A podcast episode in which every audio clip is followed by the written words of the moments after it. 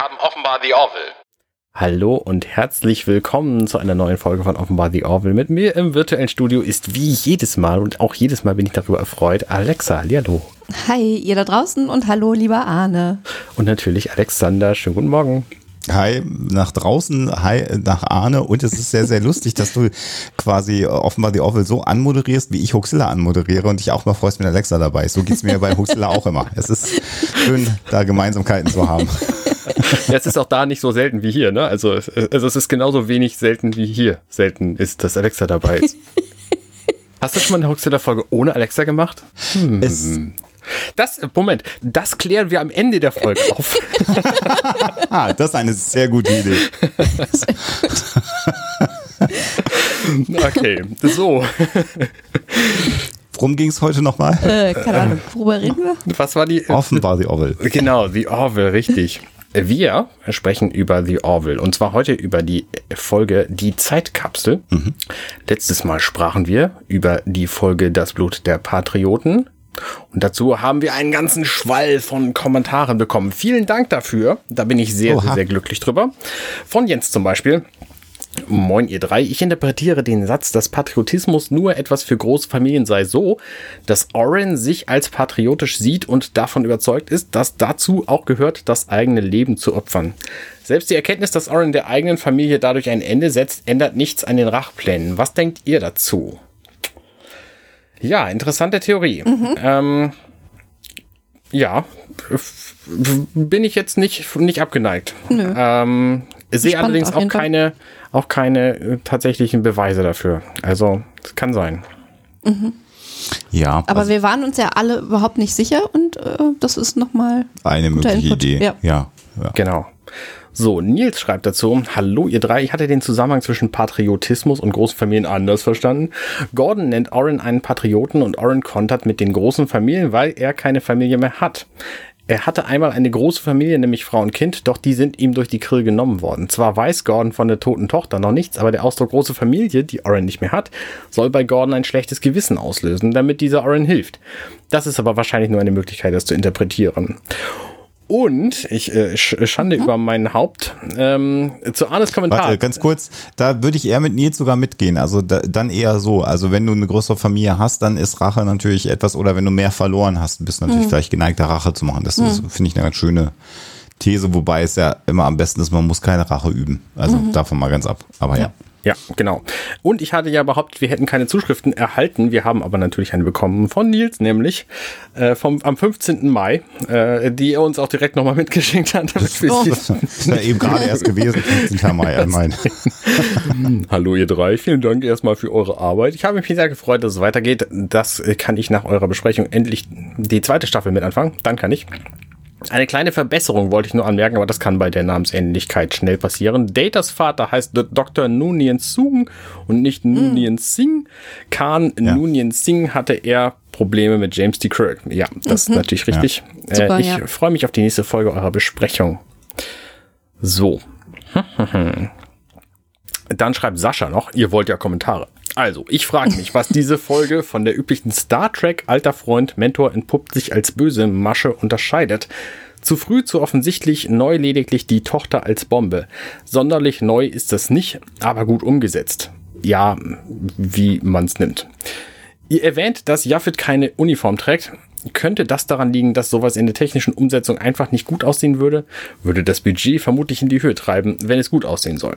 Ihr schaut ja schon die dritte Staffel, bitte nicht mehr spoilern, bitte. Alexander, das geht in deine Richtung. Wir haben jetzt zu Ende geschaut. Ich muss da jetzt Hilfe erzählen. Ich könnte die letzte Folge der dritten Staffel ja, erzählen und dann brauchen wir da nie wieder was drüber. ich bin schon gespoilt worden. Die Folgen sind offensichtlich alle sehr lang, jede. Also ja, die Folgenlänge, das kann man ja bei IMDb sehen, teilweise bis fast zu anderthalb Stunden. Das ist schon mhm. echt krass. Ja, Fast bei IMDb kannst du auch gucken, wer da mitspielt und wer stirbt. Also, ne, das, deswegen sollte man das nicht tun. Ja, gut, aber die Länge, ähm, wir haben mehr zu besprechen und mehr zu gucken in der dritten Staffel. Das ja. ist die oh Gott, positive das Nachricht. Stunden Podcast. Mindestens. Äh, zu Jaffets Uniform, ich glaube tatsächlich, das ist vor allem eine Design- und Grundsatzentscheidung, ob er eine haben soll oder nicht. Und es wurde sich halt dagegen entschieden. Deswegen, äh, ja. Aber also, also danke für den Kommentar. Ich weiß gar nicht, ob es jetzt teurer gewesen wäre, äh, ihn in einen Anzug zu stecken, weil du könntest natürlich, wenn du ihn in einen Anzug steckst, weite Teile, vor allen Dingen der Interaktion mit Gegenständen, ähm, durch äh, einen Schauspieler machen lassen, wo du nur den Kopf und zwar wegrechnen Stimmt. musst oder ergänzen mhm. musst. So ist er ja komplett virtuell. Also ob das jetzt ein Sparmaßnahmengrund ja. äh, gewesen ist, weiß mhm. ich nicht. Ähm, aber ja, gut. Ich glaube, ja. es geht eher darum, dass die auf der Orville einen äh, Offizier oder ein, ein äh, Crewmitglied haben wollen, was halt einfach komplett also, anders ist. Manche Gags hätten halt auch mit Uniform nicht funktioniert. Zum Beispiel äh, läuft über einen Flur und tritt auf einmal in Jaffet rein. Ja, das stimmt. Ne? Also. Das stimmt. Oder die, äh, hatten wir die schon? Die Szene mit Claire gab's glaube ich schon, haben wir schon drüber gesprochen, ne? Wie die beiden eine Affäre eingehen. Ja. Ich glaube, das, das hatten wir mhm. schon. Das, das wäre ja auch. Ja. Stimmt. So. Dann haben wir noch eine Frage von Henrik. Hendrick. Und das Hendrick. andere ist übrigens, das andere ist übrigens so, ja, das, äh, also ich meine, wenn wir, wenn wir auf die Star Trek-Serien untereinander gucken, also die Motivik, äh, die, die äh, wiederholt sich ja auch zum Teil in den Star Trek-Serien. Also das finde ich jetzt gar nicht mhm. schlimm, dass es diese, die Narrative dann auch bei The Orville gibt. Ich finde immer nur, wenn du so ein Narrativ, also gerade diese, wie hier der alte Mentor, der böse wird, es muss ja. halt clever gemacht sein. Wenn es das Richtig. 43. Mal das gleiche ist, dann ist es doof. Ansonsten, ich, ich weiß gar nicht, ob wir Menschen so viel, unendlich viele Geschichten haben, die wir uns erzählen können. Ich glaube, da kommt es eher auf die Variation und die Umsetzung an. Nein, Aber, nein, nein, jede Geschichte ist schon erzählt worden. Es gibt nur den Monomythos, fertig. Alles klar. So, ne? Ja, dann, es dann gibt nur die eine Geschichte. Das ist doch schön, dass wir auch mit dem Podcast. ne? Das ist halt so, so Geschichtstheorie, ne? Also im Grunde ja. gibt es halt diese ja, eine klar. Geschichte, die immer wieder erzählt wird. Finde ich eigentlich ganz gut. So, Hendrik schreibt, hallo, Fragen könnt ihr haben. Und zwar von einem, der bisher nur die ersten Folgen im Fernsehen gesehen hat und äh, äh sonst nur euch als Informationsquelle für The Orville hat. Ach, das ist äh, spannend. An Alexander bei der Begrüßung, lieber Kocher, sind das diejenigen, die ohne entsprechende Berufsausbildung zu Hause am Herd stehen? Hm. Ich weiß gar nicht mehr, worauf sich das bezieht. Wann habe ich deine letzte Kocher? Begrüßung. Habe ich da Kocher gesagt? Ich nehme es mal stark Echt? an. Das Problem bei mir ist manchmal, ich nehme sehr viele Podcasts auf und rede sehr viel ins Mikro. Manchmal weiß ich gar nicht. Im Zweifelsfall hat mein Gehirn einfach ausgesetzt und äh, interpretiert da keine tiefergehende ähm, Bedeutung dahinter, würde ich einfach empfehlen. Ich dachte, du hättest einfach so alle S-Beat-Kocher auch noch gegrüßt, weil die dann. Die kann man auch mal grüßen. Also Grüße gehen raus an alle äh, Campingkocher, S-Beat-Kocher und andere Kochbestecke, äh, die ja, offenbar ja. die Orwell hören. Die wollen wir ja nicht ausgrenzen. Sorry, sonst kommentier bitte nochmal genau, wann ich das überhaupt gesagt habe. Und, äh, In der letzten dann, Episode nehme ich mal an. Vielleicht, aber ich kann mich nicht erinnern. Naja, gesagt. ich kann mich auch nicht erinnern an die letzte Episode. Mich aber gut, schon mal beruhigt. Da kommt aber praktischerweise noch eine Frage zu. Nun zur Orwell-Frage. Mir fehlt allgemeines Basiswissen und folgenspezifisches Wissen, also vermutlich leicht zu beantworten oder doch nicht. Die Krill wollen Orin, um ihn zu verhören, was er offenbar nicht überleben würde, aber sie hatten ihn doch schon 20 Jahre in einem Gefangenenlager, hätten ihn also längst verhören können. Oder geht es beim Verhören um die Zerstörung der drei oder vier Schiffe, alle erst nach seiner Flucht? Und wenn ja, warum war er dann vorher in Gefangenschaft? Logikfehler oder für Kenner der Serie leicht zu beantworten? Da versuche ich mich mal mit einer Antwort. Für mich ist es auch ein absoluter Logikfehler, dass die Krill jemanden 20 Jahre lang festhalten. Weil mhm. die würden das einfach nicht tun. Nee, also in Kriegsgefangenen 20 Jahre durchfüttern mhm. passt nicht. Das ist ja die Geschichte. Also der, der Logikfehler ist, im Grunde genommen die Dauer des, des, des Gefangenenseins. Äh, er, die wollen ihn jetzt verhören, weil er nach seiner Flucht ja die Schiffe zerstört hat und sie nicht mhm. wissen, wie er das gemacht hat. Also deswegen wollen sie ihn ja wieder haben. Aber ich stimme dir zu, ich würde die Krill jetzt auch nicht als eine Spezies einordnen, die 20 Jahre lang ein mhm. Gefangenenlager vorhält. Es, es, er war Kriegsgefangener, ne? Genau, die haben einen Außenposten ja zerstört, wo er seine Familie genau, gestorben ist ja, und ja. haben ihn dann gefangen genommen. Ja. Ähm, ja. Das, ja, das ja, weil auch so Gefangenenaustausch und so, weil, also es gibt ja, keine, keine Gefangenen-Grill und äh, da hätten die wahrscheinlich auch gar nicht großes Interesse dran. Und wir haben ja in der anderen Folge, als auf dem Raumschiff der Grill waren, gesehen, dass sie ja durchaus auch mit Dolchen in Köpfen gerne ja auch human, eine andere Spezies hm. äh, ähm, opfern, ihrem ja. Gott. Also insofern, hm. ja, stimmt genau. Stefan schreibt, vielen Dank für eine unterhaltsame Folge zu einer der schlechteren Episoden der Serie. Ja, stimmt. Zum Alter der Tochter kommen zumindest die AutorInnen des Orville Fandom Wiki zur selben Interpretation wie ihr. Oren and the Anvil Woman invented a backstory that she was Orens daughter, Lena, now 20 years old. Also, okay. vielen Dank, haben ja. wir das auch Okay, genau. Ja, da habe ich einen Denkfehler äh, drin gehabt. Genau. So, dann schreibt noch jemand, ein, ein einer, der, der Buddler heißt, hm, weiß ich nicht, Komisch, Mirko, schönen Gruß. Hallo Irs. Ja, das ist sicher eine der schlechteren Folgen des Franchises, aber wir klagen ja hier auf hohem Niveau. Ihr ja, hattet euch ja gefragt, ob es so etwas wie einen Vorvertrag auch in unserer Welt gäbe mhm. und wofür der gut sei. Als jemand, der gerade einen solchen abgeschlossen hat, kann ich die Existenz solcher Verträge bestätigen. Zwar galt der nicht in einem interstellaren Frieden, aber immerhin einem neuen Mietverhältnis. Und so ein Vorvertrag ergibt durchaus Sinn, wenn etwa die genauen Konditionen noch nicht feststellen aber man sich dennoch so weit binden möchte, dass man diese Konditionen im späteren eigentlichen Neuvertrag nur genauer festlegen möchte. Bei uns ist das Mietobjekt noch nicht ganz fertig, so dass der Mietbeginn nicht ganz genau feststeht. Bei der Föderation und den Grill würde so ein Friedensvorvertrag ebenfalls Sinn ergeben, denn dieser Vorvertrag würde beispielsweise schon einmal die Basis für die Einrichtung diplomatischer Vertretungen ermöglichen, ohne dass schon die einzelnen Konditionen wie zum Beispiel Grenzverläufe, Reparationen und so weiter festgelegt werden müssten, was gegebenenfalls ja noch jahrelange Verhandlungen nach sich ziehen würde. Das ist zumindest ein durchdachtes Element der Folge. Schön, schöner Kommentar, finde ich gut. Äh, Dankeschön. Mhm, das hat, super, äh, ja. ja. sehr, sehr hilfreich und sinnvoll. Mhm. Ähm, so, weniger durchdacht finde ich den restlichen Plot, der erhebliche Lücken aufweist. Neben dem, was ich schon erwähnt habe, frage ich mich, was die Krill eigentlich 20 Jahre lang mit Oren als Kriegsgefangenen gemacht haben. Die nicht Krill wirken ja. jetzt nicht so, als ob sie besonders nette Leute wären und die Informationen, die sie aus Oren herausquetschen konnten, haben sie auch sicher schon in den ersten Monaten gewonnen. Warum ihn dann so lange durchfüttern? Und selbst wenn sie ihn für Zwangsarbeit eingesetzt hätten, hätte er doch auch kaum zwei Jahrzehnte durchgehalten. Ergibt also alles keinen Sinn. Ganz genau. Mhm. Ja.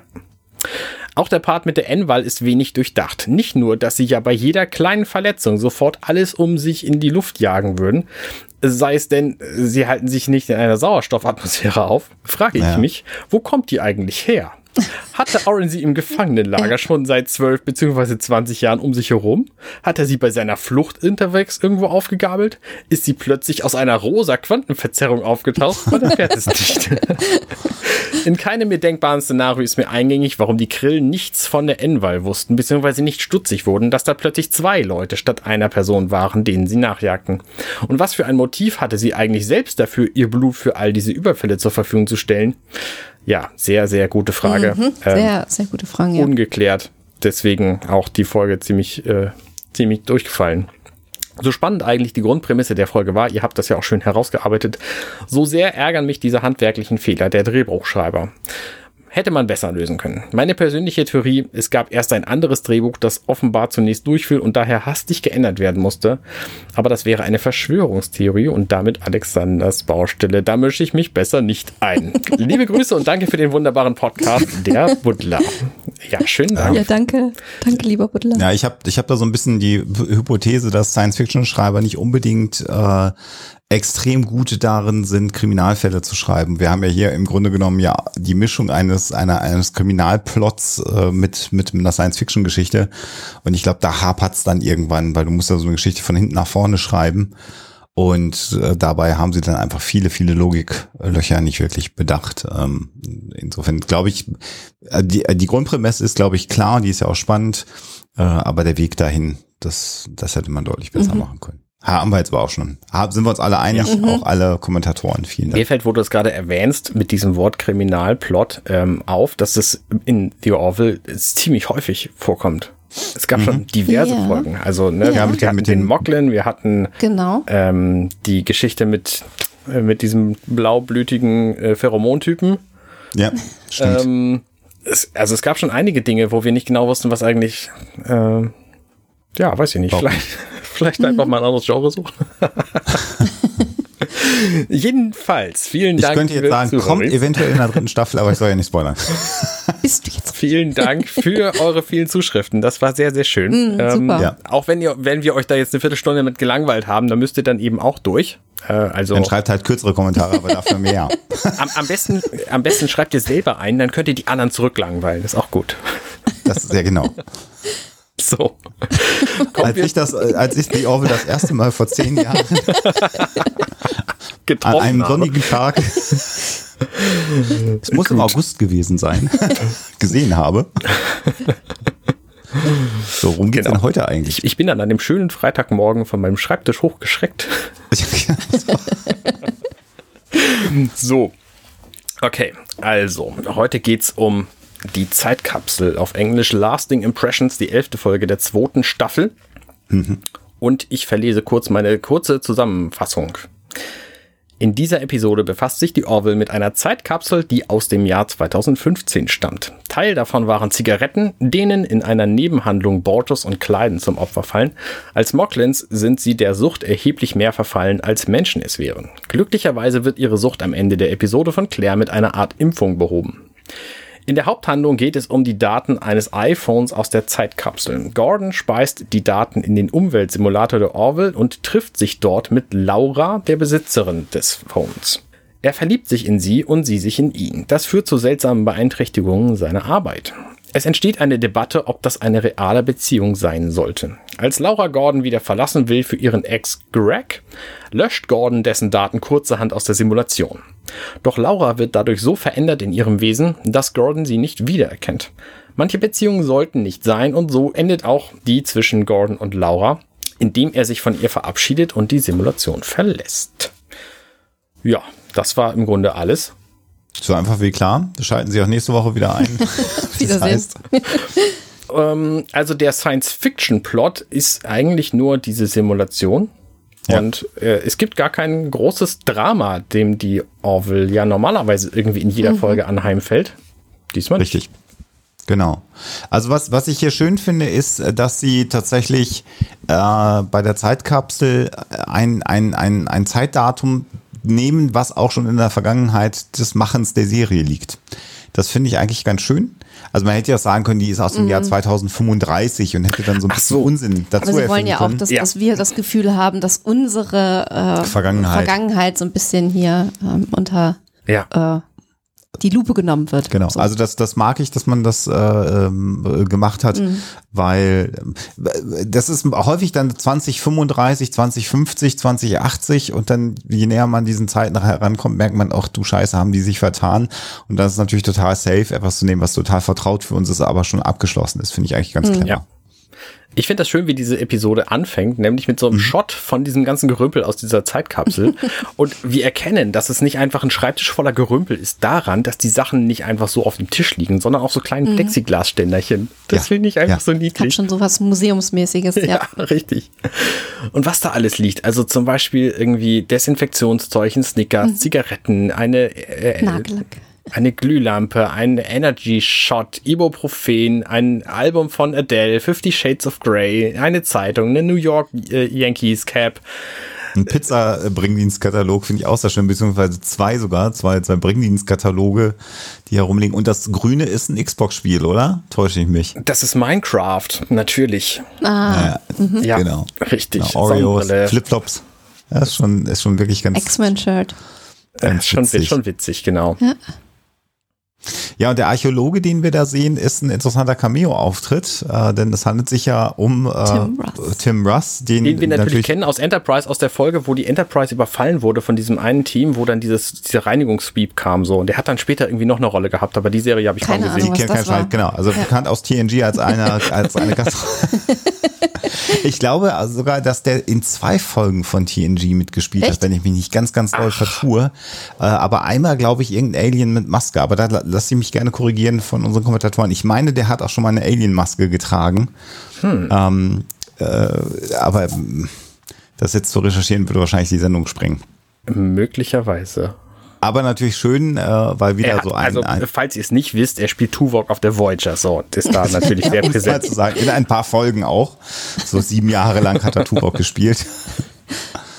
Genau. Und es ist äh, sehr interessant, ihn halt ohne die Ohren zu sehen. Das ist schon, also ohne die mhm. spitzen Vulkanierohren. Ähm, weil er ist schon, er ist ja hier auch Wissenschaftler, spielt ein bisschen steif, natürlich ein bisschen mehr Emotionen, als er als Turok gespielt hat, weil er sich natürlich darüber freut, äh, jetzt hier so einen bedeutenden historischen Fund zu haben. Ähm, und ja, natürlich muss ich dann ähm, ähm, jemand die, die, die Baseball-Cap aufsetzen äh, und das wird dann natürlich kommentiert. Aber ja, also das ist so. Oh, er hat, ich sehe gerade in Star Trek Generations, dem Film, hat er auch einen Brückenoffizier gespielt auf der Enterprise Ach. B. Guck mal. Oha. Hm. Also der ist, der ist häufiger in, in dem, in dem, im Star Trek-Universum tatsächlich aufgetaucht. Mhm. Das war mir auch bekannt. Äh, aber man vergisst es dann immer. Also wenn man so die alten Sachen sich anschaut, freut man sich und man sagt, ach guck mal, da hat er auch mitgespielt. Und dann ja, genau. vergisst man es halt sofort wieder. Ja. Das ist so das, das alte Thema natürlich. Ähm, was man, was man da hat. Ja, also eine New York Yankees äh, Kappe wird da getragen von Telea. Ähm, also ja, gut. Also was man dann so halt macht und wird kommentiert. Das fand ich übrigens ein ganz schön starkes Stück. Ich meine, das Ding ist 400 Jahre alt und kann wahrscheinlich schlecht repliziert werden, so, weil man nicht weiß, wie es ausgesehen hat. Dass sie das aufsetzen. einfach so aufsetzt, so, und überhaupt, dass sie weiß, was man damit macht und, also, dass sie das einfach alles in die Hand nehmen und damit rumfummeln. Für so Museumstücke, nee, wenn ich irgendwas 400 Jahre altes finde heutzutage, dann fasse ich das besser nicht an. Ja. Es scheint halt sehr, sehr gut aufgehoben zu sein. Äh, und dann kommt natürlich jetzt hier der, der B-Plot. Ziemlich frisch aus. Sieht also sehr frisch aus. Der B-Plot, in dem dann ähm, Borges halt die Zigaretten nimmt und dran schnüffelt. Mhm. Und ja, wir erfahren dann in so einem Nebensatz natürlich, dass die äh, Krebs verursacht haben. Und das war damals in vielen Fällen auch tödlich. Also wir wissen also auch, dass Krebs heute kein kein Sterbegrund mehr ist äh, in, im Zeitalter von The Orville. Und er sagt, das riecht sehr interessant und äh, schnüffelt an dieser Zigarette. Jetzt wissen wir ja auch schon, dass die Moklen im Grunde genommen alles konsumieren können, mhm. weil wir diesen, diesen Stahlmagen im Grunde genommen haben. Und äh, ja, daraus entwickelt sich natürlich ein relativ amüsanter äh, ja. B-Plot. Ja. Genau, und dann finden sie natürlich auch dieses iPhone und äh, der Tuvok-Offizier, ich habe seinen Namen hier in dieser Serie vergessen, der äh, sagt dann auch, ja, ich habe gehofft, dass sie hier versuchen wollen, da an die Daten ranzukommen, weil da möglicherweise interessantes Zeug drin ist und so. Nächste Szene dann auch direkt nach so einem schönen Shot über die Orville natürlich auf dem Maschinen. Dr. Sherman, Dr. Sherman ah, heißt er übrigens. Danke, Dr. Sherman ähm, äh, ist wie Jaffet darüber redet, in die Backdoor von diesem Telefon reinzugehen. Und ich dachte mir, ja klar, das ist Jaffet, der, der geht einfach tatsächlich in dieses Telefon rein so. und löst das Problem und habe da darauf gewartet, aber die Szene gibt's leider nicht. Ich finde das total schade. Ja, wobei, also auch das ist so ein bisschen, da finde ich jetzt auch gerade, ah, jetzt müssen wir mal gucken, wir wollen da ja aus dem, aus dem 25. Jahrhundert an dieses Problem herangehen und dann stellen sie irgendwie fest, ach so, nee, wir müssen da einfach nur ein quasi Ladekabel dran machen. ähm, das, ja, das war ein bisschen unglaubwürdig, oder? Also da habe ich, da, da hätte ich jetzt spannender gefunden, wenn der Akku tot gewesen wäre oder wenn sie irgendwas anderes, aber das war jetzt einfach so, oh, guck mal, wir haben Energie und dann gibt's halt diesen alten Gag natürlich aus The IT-Crowd, äh, äh, als es dann nicht geht, have you tried turning it off? Natürlich, ja. ja. Das ist natürlich so die Gags, das, ja, das funktioniert natürlich manchmal. Ich finde es ganz spannend, dass sie hier fast nichts tun, äh, um zu ver verdecken, dass es sich um, um iPhone handelt. Mhm, finde ich auch spannend. gesagt, es wird gezeigt, da wird, ja, ja. das stimmt, da, da hatte ich auch kurz. Schon ein bisschen Product Placement. Genau, das so. ist halt ein iPhone 6, ne, offensichtlich. 6 oder 6S, das kann ich nicht erkennen mit der Hülle, aber eins von denen. Die übrigens keinen Induktionsladen hatten damals. Ja. naja. Genau, und dann finden Sie, also dann, Sie können es öffnen, Sie finden die Nachrichten und dann finden Sie ein Video von Laura, der Besitzerin, äh, eine so ja. Das fand ich übrigens ganz spannend. Ich meine, sie brauchen keinen Code, um da ranzukommen. Und ich dachte, um, hm, das ist ja ungewöhnlich. Aber dann finden sie ja dieses Video von Laura und da sagt sie, ich habe dieses Telefon ganz bewusst euch da genau. reingeschmissen. Genau. So. Natürlich hat sie dann da keinen Code drin. Also, ne, genau, ein Hello Future People, es ist ja, genau, das, das ergibt sofort natürlich klar, total Sinn, das, ja. ja. Genau, habe ich auch gedacht, jetzt, jetzt wird sehr spannend, wenn dann Jaffet den, den, den PIN-Code äh, knacken muss mhm. oder so. Äh, aber genau, hier in dem Fall soll es ja gefunden und geöffnet werden. Wobei es ja, glaube ich, nach wie vor, also jetzt mit den äh, biometrischen Entschlüsselungssystemen, die die Telefone haben, sind sie, glaube ich, deutlich besser gesperrt. Ähm, vor vor Gesichtserkennung, Fingerabdruckscanner und so gab es, glaube ich, auch sehr viele Leute, die es einfach ausgemacht haben, weil es sie genervt hat, dass sie jedes Mal ihr Telefon mhm. entsperren müssen. Insofern. Aber ja, also wir finden also jetzt hier dieses, dieses Video von der Laura, die ähm, äh, ja, junge, sympathische Frau, ähm, Schauspielerin äh, aus einer Serie, die ich nicht kenne, ähm, nicht geschaut habe, aber ich habe es nachgelesen. Gossip, Hätte mich jetzt irgendwie auch gewundert. Gossip Girl, da hat sie wohl mitgespielt, ist damit auch bekannt geworden und sie heißt, wenn ich den Namen richtig anspringe, Leighton Meesters, äh, die Schauspielerin. Und ähm, nach Gossip Girl oder während Gossip Girl hat sie auch angefangen, sozusagen Musik zu veröffentlichen und hat auch eine CD herausgebracht das macht hinterher alles noch Sinn, dass ich das erzähle. Okay, das heißt also, ja. wer, wer die, also Gossip Girl vom Namen her kenne ich die Serie. Ich weiß, dass die existiert hat und auch, glaube ich, relativ beliebt gewesen ist. Das heißt also auch hier wieder ein Star-Gast, der ähm, in einer anderen bekannten amerikanischen Serie mitgespielt hat. Offensichtlich wieder jemand, der oder den Seth MacFarlane äh, oder die Seth MacFarlane auch kennt. Aber ich glaube, der kennt sowieso alle in Hollywood. Möglicherweise. Ja, ja schon, wir erleben dann hier in der, dieser Begrüßung, die sie, also die ja auch sehr sympathisch aufgenommen ist, ich äh, denke, den Wortlaut brauchen wir jetzt nicht machen, aber wir sehen schon, dass äh, Gordon so ganz besonders auf sie reagiert. Er ist ja, im Englischen würde man sagen infatuated. Er ist völlig fasziniert von dieser, von dieser äh, Frau, die da diese, Begrüß äh, diese Begrüßung für die zukünftigen Menschen äh, aufspricht. Und ja, daraus entwickelt sich ja im Grunde genommen dann auch der Plot äh, der ja, ganzen genau. Episode. Ganz genau. Und da, damit kommen wir dann auch schon zum Fazit. naja, zum also Intro wollte ich sagen. Also was wir hier halt erleben ist, da, ich würde ja sagen, in einer, in, äh, dass diese Szene unnatürlich lang ist, ehrlich gesagt. Also man dieses, gibt, dieses Video meinst du? Ja, dieses Video ist sehr lang, aber auch die Reaktionen von mhm. Gordon, die ja im Grunde genommen jetzt ohne Text ist. Also es wird sehr lange und ausführlich dargestellt, wie er das Video sich anschaut, wie er fasziniert davon ist. Und er sagt dann ja auch, nice to meet you, Laura, am Ende, also schön dich kennenzulernen.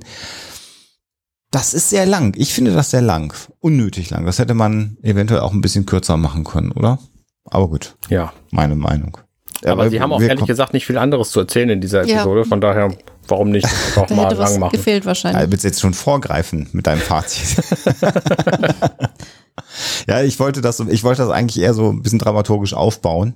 Aber gut, dann ist es vorbei. Und nach dem Vorspann, der übrigens wunderschön ist, sehen wir dann, das finde ich dann auch sehr lustig, wie dieses Telefon ja wie so ein Ausstellungsstück aufgebaut ist, immer auf so einem Stand. Da mhm. habe ich auch gedacht, ähm, da hat sich irgendwer vom, von den Set-Designern bestimmt gefreut, dass er einen futuristischen iPhone-Halter bauen soll.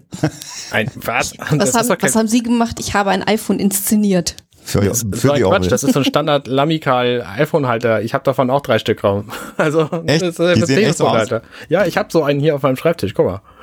Er hat tatsächlich einen davon. ja, ich habe tatsächlich einen davon. Also die haben sich nichts ausgedacht für Orwell-Technologie, ist ja irre. Bei dir zu Hause. Ja, ganz genau. Und äh, ja, wir, wir erleben jetzt auch hier wieder eine Szene, wo dann durch die Fotos durchgescrollt wird von Dr. Äh, Sherman und erfahren jetzt auch nochmal gleich so als ja, damit keine Ladekabel hier in dieser Serie vorkommen müssen. Das finde ich auch sehr, sehr lustig, äh, dass er das einfach die Technik verbessert hat und damit hält der Akku jetzt einfach mal zehn Jahre. Das, ja. das möchte ich bitte auch. Ja, das möchte ich bitte auch, ja. damit hält der Akku länger als das Telefon nämlich. Ja, und äh, es gibt hier dann so einen alten Gag, der auch schon mal bei Modern Family gemacht worden ist. Also Dr. Sherman ist völlig fasziniert und das wird Jahre dauern, das alles auszuwerten. Und er, er sagt, das ist eine komplett andere Sprache, sagt Kelly dann ja auch. Und dann sagt er, ja, hier fragt sie zum Beispiel ihren Freund, wo man das Ding äh, reparieren kann und äh, es äh, zu einer wie er sagt, Wireless Telecommunications Facility zu bringen. Das ist so schön, ich liebe diesen Gag. Und mhm. äh, stattdessen, damit das, weil das zu lang ist, hat sie geschrieben WTF. Und das ist halt äh, in Modern Family. Echt, den gibt's bei Modern Family? Nee, da gibt's ja den Gag, dass er dann eben sagt, äh, der Vater äh, einer der Familien in Modern Family sagt, dass er Jugend, Jugendsprache beherrscht und natürlich auch WhatsApp und diese ganzen Geschichten. Und dann zählt er so auf, welche Abkürzung er kennt. Und da kommt dann jemand so WTF und sagt, why the face? Ach ja, genau, stimmt, stimmt. Ja, richtig. Also, äh, ja. Ein, ein, ein, netter Gag, aber jetzt auch kein, kein Burner, finde ich. Also, das ist so. Ja, ich fand das schon unterhaltsam. Ja, gut. Aber sie sind alle völlig fasziniert von diesem Telefon und man sieht halt, dass Gordon, der ja auch, das finde ich ja auch witzig. Also der Captain ist jetzt dabei, der erste, die erste Offizierin ist dabei, Kelly ist dabei und der Ingenieur ist dabei. Das macht ja irgendwie auch alles Sinn, weil der hat ja jetzt diesen zehn Jahre, zehn Jahre Akku da reingeschraubt in das Ding. Der Archäologe. und warum ist da jetzt genau der Pilot und steht da mit bei rum? In dieser Szene. Äh, keinen also, Sinn. Äh, äh, nur um es nur einmal anzusprechen, es macht gar keinen Sinn. Also selbst Captain und erste Offizierin ist weil sie vielleicht interessiert sind, aber der Pilot, müsste der nicht vorne mal das Raumschiff fliegen? Ja, weil sie alle so nett zueinander sind. Ja, aber ja, ich will's nur, ich will nur ja. hier ein bisschen Unwillen habe ich bei dieser Folge und ich möchte den auch äußern. Naja, ich meine, wenn das vielleicht, wenn es kein offizieller Termin ist, dann ist es vielleicht mehr so irgendwie, die machen, die gucken in der Freizeit nochmal, was Ein, der Archäologe so rausgefunden hat. Ja, aber, das war ja im, im Maschinendeck, so. ja. wo äh, dem Archäologen präsentiert wurde, wir haben es ans Laufen gekriegt und der Akku ist jetzt für immer haltbar. Ja, was soll's. also es gibt noch viele andere Fragen. Also warum zum Beispiel liegt das ganze Zeug immer noch auf dem Konferenztisch, obwohl da äh, schon... In der nächsten Szene, genau. So. Gordon hat das Ding schon wieder in der Hand. Also ja. das ist auch so eine Szene. Das ist, ähm, ja, das, vielleicht kann uns das ja auch der Butler das nächste Mal kommentieren, ob das bei ihm in seinen Museen, in denen er also arbeitet, ob da einfach auch die Leute ständig. Heute nehme ich mir mal die Arbeit mit nach Hause. Genau. Genau. Hier die, die, die von handgeschriebene Übersetzung der Bibel von Luther, die nehme ich mal mit. Oh, das ist ja viel schöner zu Hause zu lesen. Ähm. ja, also das ist schon interessant, wie das so ist. 400 Jahre ist jetzt, das wären so Items, wenn wir jetzt von uns mal zurückrechnen, 17. Jahrhundert ja, mhm. irgendwas von 1620 oder so, mal eben so eine Hand nehmen, das ist schon auch spannend. Mhm. Ja, da wäre ich auf jeden Fall aber auch echt neugierig, wenn ich so ein iPhone aus dem 16. Jahrhundert finde. Also mhm. das, das finde ich dann spannend.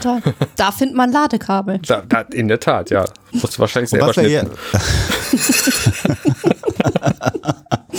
Und was wir hier ja erleben, ist, dass im Grunde genommen Gordon einfach diese Inhaberin, die Laura, total stalkt. Das finde ich auch so faszinierend. Also er ja. liest da irgendwie alle Nachrichten und erklärt ja. dann dem Archäologen, ja, die hat hier irgendwie ganz viele Freunde und hat sich um all ihre Freunde gekümmert. Und eigentlich ist er voll der Stalker. Aber das, das wird ja gesagt, gruselig. dass es völlig in Ordnung ist. Ich meine, sie hat das ja selber gesagt. Sie ja, hat ja selber gesagt, hier, ihr könnt irgendwie rauskriegen, wer ich war und ob ich jetzt irgendwie nett war oder eine Bitch oder so, wie auch immer. So, also, ne, er hat ja quasi hier die Permission dazu. Also Post-Privacy. genau. Und dann gibt's auch so eine Szene, wo ich auf jeden Fall nicht verstehe, wo Tilea äh, Dr. Sherman wegruft und sagt, ja, wir müssen jetzt gleich mal über die Transportformalien äh, äh sprechen. Also Commander Grayson würde da mit ihnen drüber reden. Er sagt, ja, also offensichtlich muss man ja das, diese, diese Fracht unter besonderen Berücksichtigung transportieren, Nur aber jeder Dödel darf halt ja. alles anfassen. Das finde ich halt irgendwie, ich muss darauf herumreiten. Ja. Es tut mir sehr ja, leid. Total richtig.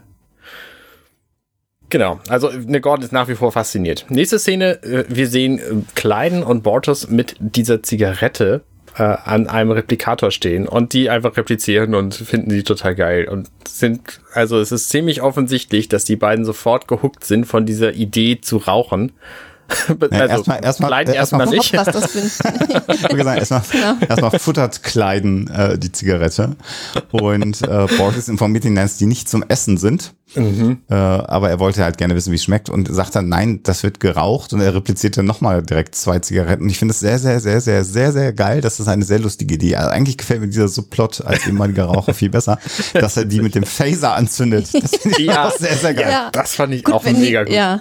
Ja. Ja. Und die beiden dann halt wirklich rauchen und ich finde von Kleiden den Spruch, ich habe das Gefühl, ich habe mein ganzes Leben gestanden und ich sitze das erste ja, Mal. Das ist einfach ein sehr, sehr schöner Spruch. Aber ja. wie stellt man den Phaser ein, damit man damit gefahrlos eine Zigarette anzünden kann? Ah, Der hat so einen analogen Trigger, du musst einfach sehr wenig draufdrücken. ja. Genau. Und äh, ja, also die Mocklans finden das halt offensichtlich ganz, ganz cool und es werden dann halt sofort 500 Zigaretten repliziert. Das finde ich auch das sehr ist natürlich sofort der, der Teil, der sagt, okay, sie sind sofort süchtig. Mhm. Sofort. Ich meine, du kannst, das ist ein Replikator, der, das dauert eine Sekunde, so ein Ding zu replizieren. Warum zum Geier macht er da 500 mhm. von? Auf einen Schlag. Suchtverhalten, na klar. Das ist Quark. Na klar. Also, das ist völliger Unsinn. Ja, aber Sucht Dann ne, sehen wir ja direkt auch jetzt hier bei Gordon, der jetzt genau. hier in diesen äh, Umweltsimulator geht um nicht schon wieder das Star Trek Wort zu benutzen und das, das Telefon da erstmal einlesen lässt. So, genau. Ähm, und auch sehr, ohne, ohne, ohne Display, also dass das, äh, er sagt, kannst du das scannen und dann sagt das System, nee, ich weiß nicht, was das ist, und das ist ein Smartphone. Und dann sagt das System, ach so, ja, nee, dann kann ich das ja. Das habe ich auch nicht verstanden. Dann kann ich das natürlich kontaktlos sofort einscannen, gar kein Problem. So gar kein Problem. das, das sind die, ja. Ja, ja, wirklich. Also das ist so, kannst du das einscannen, äh, Gerät nicht erkannt. Es ist ein Cellular Telefon. Ah, nee, dann kann ich sofort einlesen. Naja, stell dir mal vor, zum Beispiel, der Computer hätte nicht gewusst, was er nun scannt, sondern hätte nur die Hülle gescannt. Und jetzt ja, sitzt da in so einer Gummizelle. Also, das wäre schon so. da musst du schon sagen, okay, es handelt sich um das Gerät in der Hülle. Ja, der nee, ist Quatsch. Lässt, Na, der lässt sich jetzt aus den Daten des Telefons äh, eine, eine Simulation der Person äh, extrapolieren. Ja. Ähm, was ja gut, also die Geschwindigkeit, in der das alles passiert, zeigt natürlich, wie heftig die Computerleistung natürlich mhm. ist auf der Orville. Ja. Und dann beginnt die Simulation und er steht in einer Party plötzlich rum. Richtig. Im Jahr 2015. Und das fühlt sich auch sehr, sehr, sehr super echt an, muss ich mal sagen. Die, die haben alle diese, diese Plastikbecher, diese typischen amerikanischen Plastikbecher. Wenn man mhm. da irgendwie Partys macht, dann schmeißt man das ganze Geschirr hinterher weg. Das nimmt, nimmt man am besten Plastik für und die gibt's dann halt überall. Ähm, so Bierpongbecher. Ja, überhaupt der Stil. Also, dass sie tatsächlich im Jahr, ich weiß gar nicht, wann 2015. die Staffel, ja, ich weiß ja nicht, also. wann sie die Staffel gedreht haben, dass sie im Jahr 2019 ja. oder so noch wussten, wie sie oder so, 2015 ja. waren. Das ist schon eindrucksvoll. Also, dass sie das so gut umgesetzt ja. haben. Ja. Genau, das ist halt, aber es ist ja auch irgendwie, gut. Das wäre jetzt so eine Party, die ich aber auch eher langweilig finden würde, für meinen Geschmack. Aber gut, die stehen Echt? halt, ja, die Nur stehen weil halt die Leute, rum. Ja, was sollen sie denn sonst machen? Also tanzen okay, aber. Naja. Vielleicht, bin ich, auch, vielleicht bin ich auch kein Partygänger.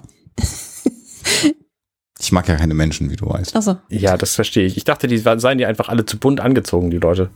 Das sowieso. Das ja. ist ja, geht gar nicht. Ein bisschen zu häuslich ist das auch. Ich meine, wo hast du denn ja, früher deine keine alte Kinder so Party oder so.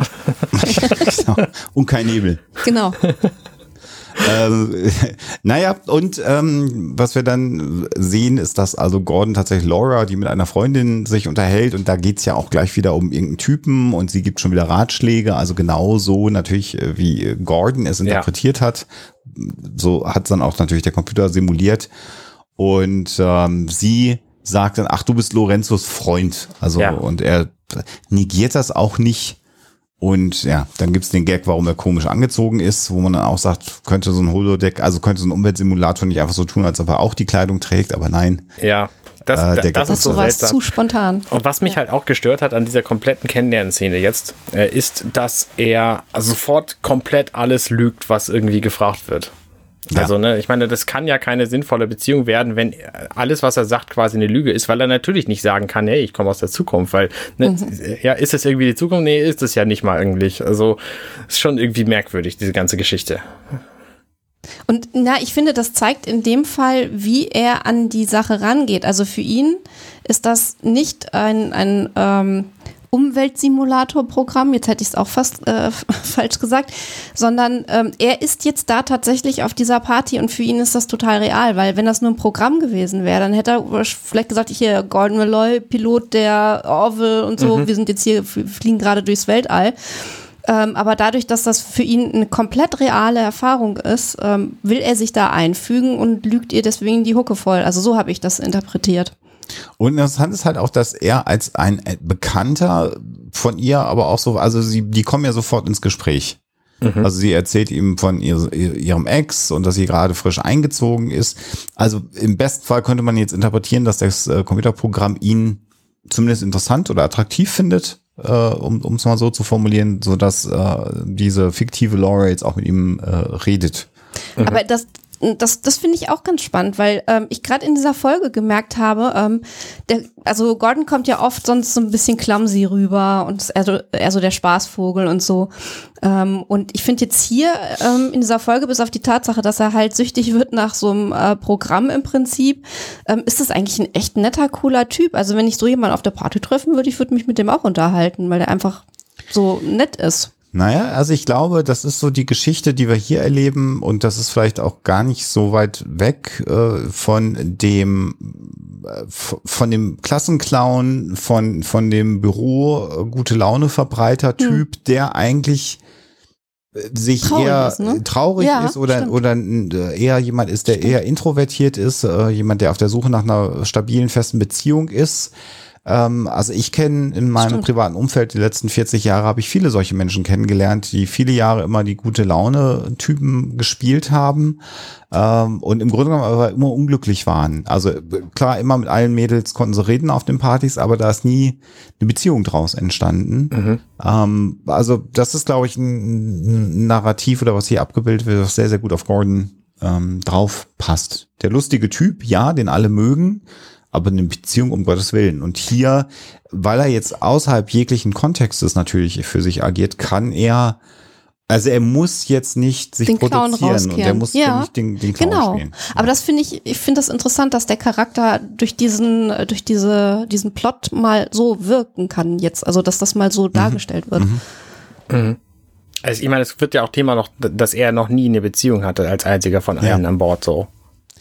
Ja klar, ich habe jetzt ein bisschen vorgespoilert ja. in dieser Episode, aber ja, genau, da kommt das ja her, meine Einschätzung.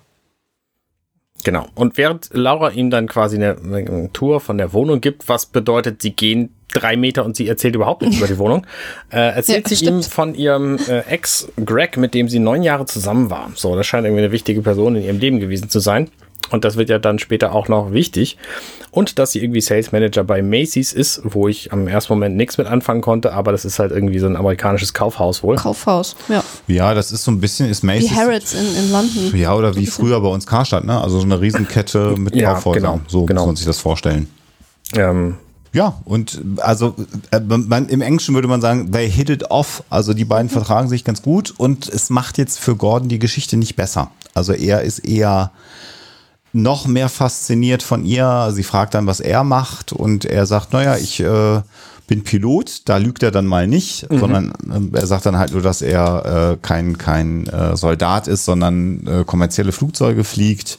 Das findet sie natürlich total spannend. Vielleicht auch, weil er natürlich unterschätzt, dass 2015 Pilot von kommerziellen Maschinen ein gut bezahlter Job war. Mhm, mh. Das stimmt, ja. Das ist, äh, das ist ja nochmal eine andere Hausnummer als heutzutage. Ja, ja, genau. Ja. genau. Mhm.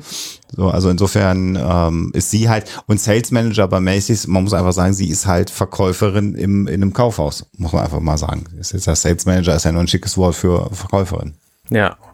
Wobei es ja irgendwie auch noch um eine Beförderung Nicht, dass ich das geht. werden möchte als Beruf, nur halt äh, äh, sie ist halt keine Top-Managerin oder so. Nee, ich, ich finde, der Punkt ist vor allen Dingen, dass sie total unglücklich ist damit. Richtig. Das finde ich eigentlich viel spannender. Also sie macht diesen Job halt, um äh, leben zu können, weil das ja, halt damals so, so war. Haha, und bei uns heute natürlich auch noch. äh, ähm, aber eigentlich will sie was ganz anderes machen und das finde ich, das ist, natürlich ist das typisch und sie sagt ja auch hier, get ready for ähm, Klischee und so weiter aber das finde ich eigentlich ähm, irgendwie so ein ganz süßes Motiv, in das sich, glaube ich, viele reinfühlen können, die das gucken. Also das ist so ein, so ein Gespräch, das die beiden führen, das, glaube ich, ganz viele Menschen emotional anspricht und wo sich ganz viele Leute wiederfinden können. Ja.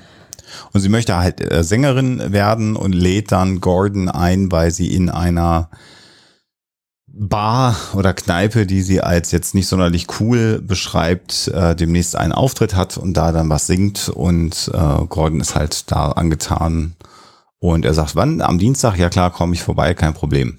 Und ähm, darauf ja, endet dann diese Partyszene. da habe ich mich gefragt, wie läuft das eigentlich mit Zeit? Weil das kriegen wir später in dieser Episode ja. auch noch raus, dass die Zeit offensichtlich irgendwie gleichzeitig läuft auf diesem simulierten ja. Holodeck. Ja, das oh, sorry, jetzt wollen, wir, wollen, wir, jetzt schon über die wollen wir jetzt schon über die Plot, Plotholes sprechen, ja? naja, jedenfalls sagt sie nächsten Dienstag und statt dass er das Programm dann vorspult, ähm, sagt er, ja, okay, dann komme ich dann halt wieder so und geht dann ja, erst wobei mal. Wir, wir, Vielleicht war zufällig gerade seine äh, Umweltsimulatorzeit vorbei. Ja gut, wir wissen jetzt aber auch nicht, ob er nicht auf Dienstag vorgespult hat. Das sehen wir ja nicht. Also es gibt ja nicht die Szene. Aber ich weiß, was ja. du meinst mit äh, der, dem zeitlichen Fortschritt. Das können wir nachher nochmal kommentieren. Aber mhm. im Moment ist es halt so, ich glaube schon, dass der einfach sagen kann, Computer stopp, Computer auf Dienstag vorspielen, ohne dass er das hätte verlassen müssen. Mhm. Äh, ähm, äh, den Umweltsimulator und dann wäre halt Dienstag gewesen. Ich glaube, das ist schon. Oder, oder wenn du sowas nicht machst, in dem Fall macht es deine Erfahrung realer. Dass, es, dass er sich selber so ein bisschen ähm, das Gut. Spiel verdorben hätte, wenn er gesagt Gut. hätte, so Stopp und Start und wir setzen jetzt. Ja. Ich weiß es nicht. Reine ja. Spekulation. Keine Ahnung. Ja, die nächste Szene ist dann, wie er äh, im, in, in einer ähm, Maschinendeck, genau, äh, seinem Kumpel beschreibt, wie cool das gewesen ist. Und sagt, das war der Oberkracher und das war so real und es war halt ihr Leben und er ist, er ist völlig begeistert davon. Ja, und John, der ja normalerweise auch so ein Player ist, was ja auch in dieser ja. Episode dann später noch mehrfach betont wird, so, ähm, ja. Äh, sagt halt, ja, nee, also er ist halt skeptisch und fragt sich, ja. ob das überhaupt eine gute Idee ist. Weil Gordon ist halt so euphorisch, dass er sogar vermutet, er hätte Drogen genommen. Also, ähm, Genau. Ja. Das ist dann John Lamar, der sofort an Drogen denkt und sagt, haben sie hier was reingeschmissen in den Drink, so nach dem Motto. ähm, und äh, äh, gut, für ihn ist natürlich jetzt, also für John Lamar, der ja im Grunde genommen eine Affäre nach der anderen auf dem, auf dem Schiff hat, äh, also ohne es negativ zu bewerten, sondern er hat ein aktives Sexualleben, wenn man es immer so formulieren möchte, ist es vielleicht auch gar nicht nachvollziehbar, dass äh, das für Gordon halt anders ist. Ja, ist richtig. Und er sagt ihm halt, naja, die Frau ist halt einfach seit, seit 350 Jahren tot. Und Gordon ist da ein bisschen geknickt von und sagt, ja, ja, das weiß ich und geht dann halt raus. Aber ähm, also äh, Lamar guckt ja dann noch so ein bisschen besorgt, über so halb Schulter, ne? hinterher ne? über die Schulter und ähm, also das kam jetzt zwar wie immer bei ihm oder ganz oft bei ihm so ein bisschen flapsig rüber, aber er macht sich aufrichtig Sorgen. Das finde ich dann wiederum schön, weil er Gordon äh, wirklich als Freund betrachtet. Ja, und was ich hier sehr, sehr schön finde in der nächsten Szene ist, dass ähm, mhm. Ed und Kelly in einer Zeitung namens USA Today lesen und er sagt, meine Fresse, die haben 2015 am, Stand der Klima, am Rande der Klimakatastrophe gestanden und hier gibt's eine ganze Seite über Zahnbleiche. Äh, also das, ähm, äh, ich finde, das ist ein natürlich hingeworfener und nicht überdramatisierter, aber natürlich ein sehr, sehr schöner Kommentar auf unsere aktuelle Zeit. Ja. Mein großes Problem ist mit solchen Sachen, ist, dass ich darüber nicht mehr lachen kann. Ja. also ich habe jetzt zwar gerade gelacht, aber im Grunde genommen bleibt es mir da wirklich im Hals stecken. Ich finde es einfach nicht mehr witzig. Also ich finde es wichtig, solche Kommentare zu machen, weil es bestimmt Leute gibt, bei denen das dann so satirisch äh, eher funktioniert. Äh, aber Boah, also mich Bevor mich ich schlechte Laune kriege, so lass uns da lieber nicht ja. länger drüber reden. Ja, okay. Die Menschen ja, mit dieser Klimakatastrophe, die wir okay. ja nun tatsächlich haben, umgehen. Computer was, vorspulen. Was wir, was wir allerdings haben, ist natürlich, dass Kelly sagt, meine Güte, kaum zu glauben, dass die Menschheit das überlebt hat, aber sie hat es ja überlebt, die Menschheit. Das ist ja das, woran wir uns festhalten können. Zumindest Und da, dann wird ja. sie von, wird sie von Tilea auf die Brücke gerufen, weil es eine, eine Situation gibt. Und das ist tatsächlich, finde ich diese Szene sehr interessant, die jetzt kommt. Also wir können festhalten zunächst mal, dass die Brückentür offen ist. das möchte ich einmal anmerken an der Stelle, weil ich das ja, wichtig finde. Aber wir sehen durch die offene Brückentür, dass jemand auf dem auf dem Captain's Chair sitzt und wir sehen, dass Zigarettenrauch aufsteigt. Und dann Vor allem, sehen wir wie er da dran rumnuckelt. Ja, das, das ist echt so. Sehen halt nicht nur, dass Borges raucht, sondern sagt, ah, Commander. Und dann steht er auf und er hat tatsächlich einen silberfarbenen Aschenbecher dabei, den er in den Getränkehalter mhm. gesteckt hat. Mhm. Also das finde ich schon wirklich, ähm, äh, das hat mich sehr amüsiert, diese ganzen Sequenzen mit dem Rauchen. Das fand ich sehr schön, weil sich das natürlich total äh, gesteigert hat über die Folge. Was ich auch sehr, sehr charmant fand, ist, äh, also er wusste erst gar nicht, was los ist so und wird dann von seinem Stuhl erstmal geschickt, weil jetzt ist ja ein äh, höher stehender Offizier wieder da.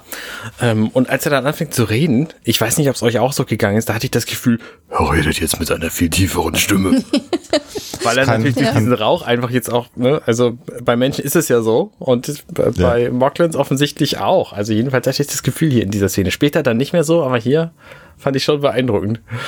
Und was ich hier auch spannend finde, ist, dass in einer Serie, die ja offensichtlich an der Grenze zu den 2020er Jahren entstanden ist, ähm, Figuren rauchend sieht mit einem Aschenbecher. Ja. Mhm. Ähm, äh, das ist schon echt interessant und nicht in einem Kontext von, das sind jetzt die Kriminellen, die hinten im Hinterzimmer irgendeinen Plot machen oder der, der irre Psychopath, der irgendwie in seinem verdunkelten Kämmerlein. Nein, es ist Full Frontal, alles beleuchtet ist die Brücke, es ist ein Brückenoffizier, der raucht. Und das wirkt so, so, so, so fremd. Und wenn man sich überlegt, dass ich in, in meinem Leben noch weiß, dass äh, in Büros geraucht mhm. wurde, dass in Kinos sogar. In Kinos, ich war in Kinos, in denen Kinos, in denen es Raucherbereiche gab, äh, dass in der Deutschen Bahn es Raucherwaggons zum Teil, also die hießen zwar auch Raucherabteile, aber es waren ganze Waggons, wo einfach die Leute gesessen haben und einfach alles vollgequarzt worden ist. Mhm. Finde ich schon spannend, wie sich die Wahrnehmung des Rauchens äh, verändert hat in unserer Gesellschaft. Ja, auf jeden Fall. Zum Glück. Auf jeden Fall. Ja, ist besser ist. Muss man schon sagen. Wenn wir das mit Alkohol auch noch hinkriegen, das, äh, ja. Dann haben wir eine Chance. So. Mhm. genau. Aber ich meine, es ist hier natürlich auch nicht positiv dargestellt, dass er raucht. Ne? Mit keinem, in nein, keinem Moment, nein, nein. wo wir Zigaretten sehen, wird irgendwie gesagt, boah, das ist ja mega geil. Abgesehen von Kleins Aussage so. Ja, aber dass sie, dass sie halt wirklich einfach rauchen. Also einfach so. Ja. Ja, ja, ich weiß nicht so meinst, ja. Jemand mit einem Aschenbecher auf der Brücke, also das mal bei TNG, das wäre, glaube ich, schon ein ziemlicher Knaller gewesen. Ja. Stimmt. Ja. Ja, und dann sehen wir, ähm, ja, wie Gordon äh, zum Umweltsimulator geht, in einem Outfit, das sicherlich den, äh, dem Jahr 2015 entspricht. Ähm, und es sieht halt völlig normal aus für unser Poloshirt. Ja. Ein, ein Sakko, Jäckchen drüber, locker geschnittenes, eine Hose, Turnschuhe, so ein bisschen Segelschuhe. Ja. Und kommt dann in diese Bar, die von Laura ja so als eine völlig abgeranzte Bar beschrieben worden ist. Das würde ich so nicht sagen. Nee. Ich war in schlimmeren Bars in meinem Leben, muss ich ganz klar sagen, ohne dass ich in schlimmen Orten gewesen bin, sondern das wirkte wie eine völlig Nett, normale, nette nett, Kneipe. Das wirkt wie eine super saubere Kneipe vor ja, allem. Total. Kannst vom Fußboden essen, mhm. ja, ja, ja, genau. Und äh, nicht nur spielt sie da jetzt Gitarre und singt, sondern sie hat auch noch eine, ähm, eine Bassistin, das ist ein Cello, ich weiß es gar nicht, ich habe gar nicht genau hingeguckt. Und noch einen weiteren äh, Gitarristen mit dabei, also gleich eine Drei-Mann-Kombo. Und das ist jetzt natürlich auch kein Hobbysong, dürfte ein Cello sein, was, was äh, die junge Dame da im Hintergrund spielt. Ähm, das ist natürlich komplett perfekt produziert. Also ich habe mir jetzt nicht die Mühe gemacht, um mal das mit dem Album äh, der Schauspielerin abzugleichen, aber ich könnte mir gut vorstellen, dass das ein Song von deren Album ist. Ich, also auf jeden Fall singt sie hier selber und sie singt sehr, sehr, sehr gut. Also da gibt's überhaupt nichts zu diskutieren. Ja. Aber sie singt auch, muss man sagen, sehr lang. Es ja. ist ein Liebeslied ja. und wir haben sehr lange Sequenzen und Kamerafahrten um sie. Sie singt wirklich sehr hübsch. Das Lied ist jetzt auch nicht, nicht schön, aber ja. Nee, sie singt aber auch schön so und auch sehr lang hat ja, das schon. auch, auch mal in einer Totalen und dann wieder in einer, dann wieder in einer Close-Up. Die Kamera schenkt von links nach rechts. Also, was wir erleben, ist, äh, ist schon ein bisschen sehr viel inszeniert und Gordon ist natürlich wieder auch total hingerissen und Laura ist dann überrascht, dass er wirklich gekommen ist und er steht sogar auf und klatscht. Mhm. Was, ja, was sie, was sie freut. Ach, schön. Ja. Ja. Und dann sitzen sie nach ihrem Auftritt an einem Tisch und wir erleben jetzt hier, im Grunde genommen ist das jetzt tatsächlich, ja, ich weiß gar nicht, wie ich sagen soll, äh, Soap. ein typisches, ja, genau. Soap. Aber, Melrose Place. Ja, aber da war, da war ja immer mehr Drama. Also es ist hier ja schon zwei Menschen, die sich aufrichtig interessant finden. Wir erleben hier ja, das muss man ja sagen, dass er super geschauspielert von, von Gordon dass er sich wirklich in diese Frau äh, verliebt, ohne dass sie ja sonderlich besonders ist, sondern sie ist im Grunde genommen entspannt, berichtet über ihre Träume, über ihre Enttäuschungen, also so wie man sich vorstellen könnte, dass eine Beziehung anfängt. So. Also jetzt nicht, mhm. nicht, nicht, also Soaps sind ja häufig over the top ja. in irgendwelchen Geschichten, sondern Nö, ist einfach nett und schön und romantisch. Sehr glaubwürdig. Ja, ja richtig.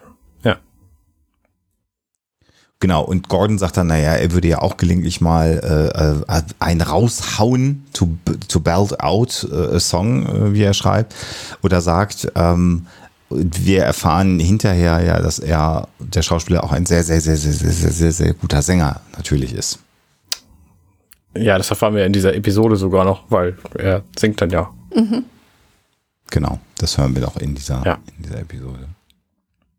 Ja, die unterhalten sich im Grunde so ein bisschen über, über Belanglosigkeit, ne? abgesehen von, von ihrem Wunsch irgendwie zu singen, ähm, irgendwie über so ein bisschen Vergangenheit und ihren Ex-Freund Greg, der natürlich dann noch eine Rolle spielt, aber irgendwie, äh, ansonsten ist es ziemlich uninteressant, das ganze Gespräch, finde ich. Ja, aber es ist so, ich, ich, finde, wie Alexander sagte, also es ist halt so eine schöne, normale Situation ähm, und man kann sich halt wirklich gut vorstellen, dass die beiden sich mögen äh, und dass daraus wirklich Dates entstehen und dass die beiden äh, halt wirklich zusammenkommen. Also ich finde, es macht einerseits total schön, sich das anzugucken, andererseits ist es natürlich super traurig, gleichzeitig, weil man natürlich weiß, dass das alles nicht real ist. Ja. Und ähm, so aus der Erfahrung von 438.000 Episoden an, von anderen Sci-Fi-Serien, die auch so etwas ähnliches wie einen Umweltsimulator besessen haben, habe ich im Grunde genommen bis hierhin, also so vier Stunde, 20 Minuten in die Folge hinein, die ganze Zeit erwartet, wann passiert denn der, die, die Malfunction, mhm. irgendwas geht kaputt, irgendein ein Sonnenstrahl trifft das Raumschiff und alles läuft aus dem Ruder. Äh, und habe dann irgendwann ein bisschen weiter festgestellt, ach nee, ist, ach so, die, die Liebesgeschichte ist jetzt die, ach, das ist die, das ist der, das ist die A-Story. Ach so, und jetzt kommt nicht der Greg gleich rein und der Blitz trifft das Raumschiff und dann ist der Greg ein Killerroboter. so. Hätte aber auch was ähm, ja. Äh, das ist im Grunde genommen, also das hat mich halt überrascht, weil ich habe halt immer den, den Space-Twist an dieser Episode gesucht, den es ja sonst ja. immer gab, wenn es ja. ähm, in Serien darum ging. Äh, bis hin zu dem Virus in dem Pornoprogramm von, von Borges ja. seinerzeit. Also auch da gab es dann ja einen Twist, den es hier aber nicht gibt. Und es endet im Grunde genommen damit, dass sie ihm seine, ihre Handynummer gibt und er damit gar nichts anfangen kann, logischerweise, weil er gar nicht weiß, wie das funktioniert. Das ist doch total witzig, und, ehrlich gesagt. Und er sagt, öh, ich habe mein Telefon zu Hause, ich, äh, ich äh, schreibe dir nachher, oder ruf dich an und gib dir eine Nachricht, äh, dann, dann kriegst du meine Nummer. Und sie lädt ihn dann jetzt zum Spieleabend ein. Und auch da habe ich gedacht, puh, das ist jetzt aber echt so, äh, so Abbilden von Realität einfach, was ihr gerade schon. Ja, ja, genau. Da hat's mich dann ein bisschen rausgehauen, weil die Aussicht, zu einem Spieleabend eingeladen zu werden, die fand ich einfach so schlimm. So, also, wenn es sich um so Gesellschaftsspiele handelt, die man, also ich rede jetzt nicht von Fantasy-Brettspielen, die finde ich ja noch ganz cool, aber sowas wie sie dann halt machen, Charade oder so, wäre jetzt nicht mein du weißt, aber, du weißt aber schon, dass unser Mitpodcaster Arne sehr auf Gesellschaftsspiele. Ja, ich finde das auch völlig, völlig äh, Lad sie niemals ein, Arne. Lad sie niemals ein. Das ich ich lade so. sie jetzt jedes Mal ein. So. Nein, wenn sie wenigstens DSA gespielt hätten oder ja. so. Und äh, im Grunde genommen sagt sie dann, bring deine Freunde mit. Und er sagt, ach so, ja, meine Freunde. Hm, hm, hm. Und ja, an dieser Stelle war, wusste ich immer noch nicht so ganz genau, Worauf wo, wo, ja. wo soll es eigentlich hingehen. Und dann geht's aber auch im Grunde genommen genauso weiter. Er lässt sich einfach jetzt ein Telefon replizieren. Dann gibt's den Gag, dass er natürlich erstmal alte Scheibentelefon kriegt mit Wählscheibe und dann sagt er nein, natürlich normales ich Smartphone. Witzig, ehrlich gesagt, dass er erstmal so ein Scheibentelefon kriegt, das ist einfach ein super Gag, weil natürlich Telefon ist halt eine Zeitspanne von wie viel, 100 Jahren wahrscheinlich. Ja, ja, ja, ja, klar. So, und dann kriegt er halt so ein Smartphone, was dann an das, äh, an den Umweltsimulator gekoppelt ist. Und da kommen wir jetzt dahin natürlich, was du sagst, Arne, weil er sagt dann, er nimmt dann dieses Telefon und schickt ihr eine SMS die Nummer ist auch gleich einprogrammiert. Ja, und das ist, wie gesagt, das ist der, mhm. der unlogische da Teil. komisch. Weil da läuft die Simulation offensichtlich zeitgleich zu dem, was er erlebt, irgendwie realistisch weiter. Und das ergibt halt keinen Sinn, meiner naja, Meinung nach. accesst er das Programm, das ja, genau. zwar im Augenblick Moment. nicht abgespielt wird, aber dennoch vorhanden ist. Er sagt ja, als er das Telefon repliziert, ja. verbinde das mit dieser Simulation. Ja. Mhm. Also ich glaube nicht, dass da irgendwo im Prozessor das Programm weiterläuft, sondern die Extrapolation läuft halt weiter. Dem, wo er eine SMS äh, schickt, geht das Signal ins Computerprogramm rein und dann weiß das Computerprogramm, wird angepinkt, oh, du musst jetzt agieren. So ja, aber später verstehen. kriegt er ja einen Anruf. Das ist das große mhm. Problem. Ja, da, du greifst immer vor. Alter. Ja, das tut mir total leid. Ich bin einfach, ja, mit, ich bin einfach mit dieser Episode schon fertig. So. ich, kann, ich, ich, ich, ich kann nur sagen, das wird uns noch alles später sehr viel mehr beschäftigen, diese Episode. Jetzt hast du schon wieder. Ich weiß gar nicht, du machst dir nein, ständig nein, Arne greift auch ständig nach vorne. ja, aber doch nicht in die, in die. Oh, ich, ich so. sag jetzt nichts. Naja, jedenfalls sehen wir dann einen alten Vertrauten wieder. Ähm, Kermit sitzt auf dem Schreibtisch von Ed. Während ja. die nämlich irgendwie in einer Besprechung sind, hier, hier äh, John und Teller und ähm, Ed ja. und äh, Kelly und äh, Gordon kommt rein und sagt, hey Leute, wenn ihr nichts vorhabt, hier kommt doch zu meinem Spieleabend, das ist total witzig und so. Und als er dann gegangen ist und sie alle mehr oder minder äh, skeptisch zugestimmt haben, ähm, gucken sie sich halt an und fragen, äh, was ist da eigentlich mit ihm los? So. Ja, also das Meeting, ich muss ganz kurz nochmal sagen, ich finde ich halt auch so lustig, weil da geht's wieder darum, dass die äh, Ingenieur äh, ähm, Abteilungsleute äh, dabei haben wollen zum Transport. Also es ist voll der Aufriss. ja, also ganz im Rückenkurs am Arbeiten und vorher haben sie es halt alle angetatscht und jetzt ist halt voll der Aufriss, äh, was mit dieser Zeitkapsel ist. Ich finde das halt sehr, sehr lustig, diesen, diesen Kontrast, aber gut. Ich finde auch den Kontrast ja. schön, weil dieser Dr., jetzt habe ich den Namen schon wieder vergessen, Sherman, ähm, der hat ähm, überhaupt nichts erfahren von Gordons Erfahrungen bislang. Jedenfalls mhm. wissen wir da nee. nichts von. Das wäre ja der, der spannende Sci-Fi-Teil, so dass mhm. man den nochmal sieht und Gordon berichtet ihm irgendwie hier, so sieht's aus und so, willst du vielleicht mal Stimmt. mitkommen? Ja. Nö, nix. Ja.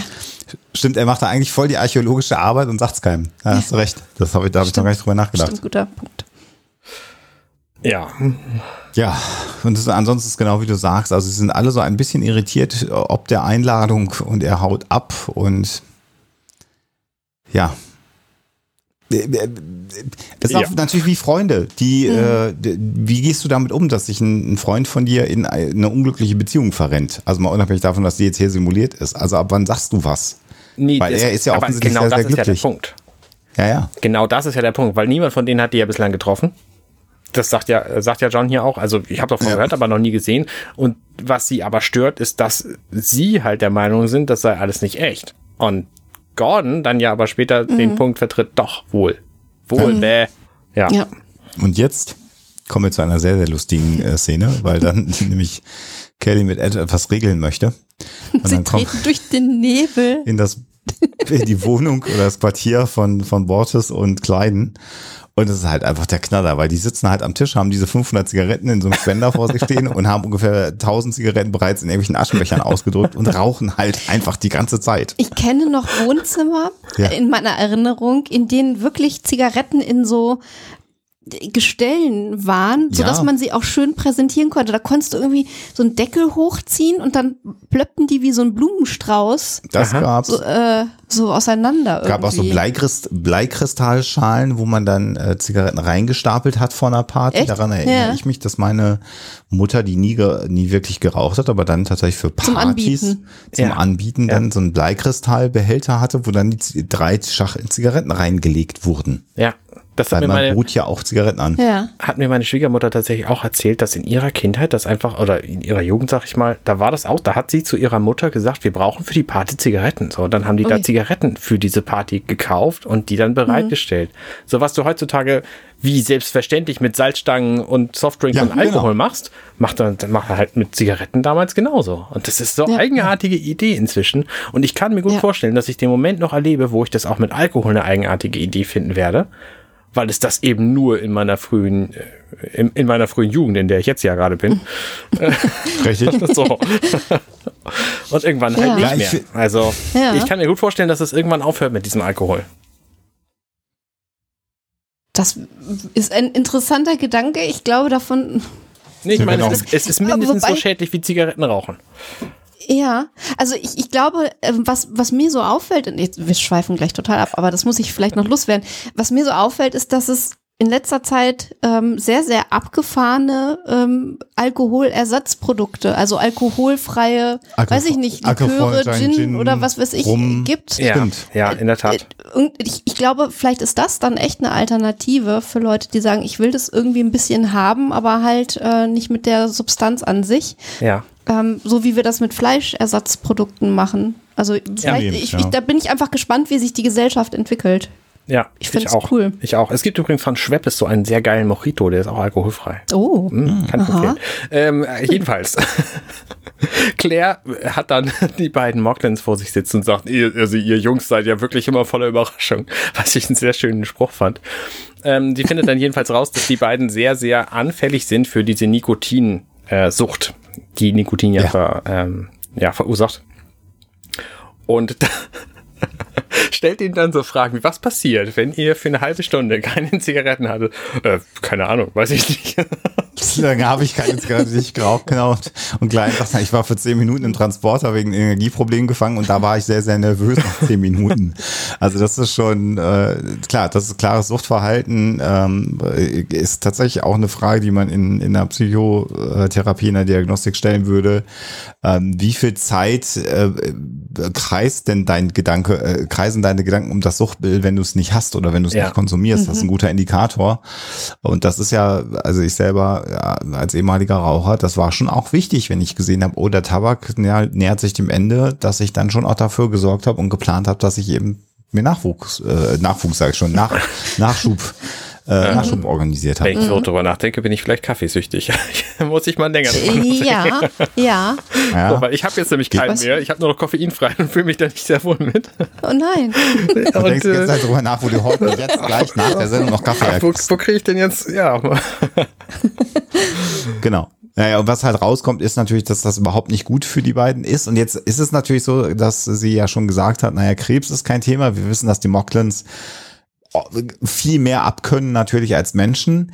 Äh, und wie sie das jetzt hinkriegen, dass sie aufhören müssen zu rauchen, ist im Grunde genommen die Tatsache, dass sie einfach irgendwann nicht mehr zehn Sekunden ohne eine Zigarette sein können. Mhm. Und dann wären sie halt immer am Rauchen. Also das ist jetzt der Twist. Ja. Äh, und sie sagt halt, ich kann jetzt auch noch kein Medikament entwickeln, weil ihr erst die ersten beiden rauchenden und nikotinabhängigen Mocklins seid, die ich kennengelernt habe. Insofern muss ich jetzt erstmal an einer Lösung arbeiten. Mhm. Und das heißt, wir erleben jetzt vermutlich Mocklins auf Nikotinentzug. ja. Ja. Jedenfalls und die nächste Szene, in dieser Simulation ja. ein Spiel und genau. wir kennen das wahrscheinlich alle, das ist irgendwie äh, quasi man Montagsmaler, glaube ich, heißt es auf Deutsch. Äh, mhm. Also man kriegt einen Begriff und muss das dann malen, was da drauf steht. Mhm. Oder man denkt sich was aus und malt es dann halt. Und äh, Gordon malt halt so einen Typen mit mit Stachelhaaren und irgendwie eine Schüssel voll Matsch. Und äh, die erraten das alle nicht und der eine brüllt die ganze Zeit Serial Man, weil er das nicht weiß. Das ist, ich finde die Szene sowohl furchtbar anzugucken als auch sehr lustig. Ähm, ich glaube, das ja. ist tatsächlich, also was ja sehr schön ist, dass halt für die, für die, für die Kumpel von Laura und Kumpelinen das alles total witzig ist, ein super toller Abend. Äh, ist dann völlig ab, ab, abwegige Erklärung, dass es Julius Caesar ist, den er gezeichnet mhm. hat und dass diese, diese Schale mit dem Gmampf ist halt ein Caesar Salad, den keiner erkannt hat, was natürlich einfach unfassbar schlecht gezeichnet ist.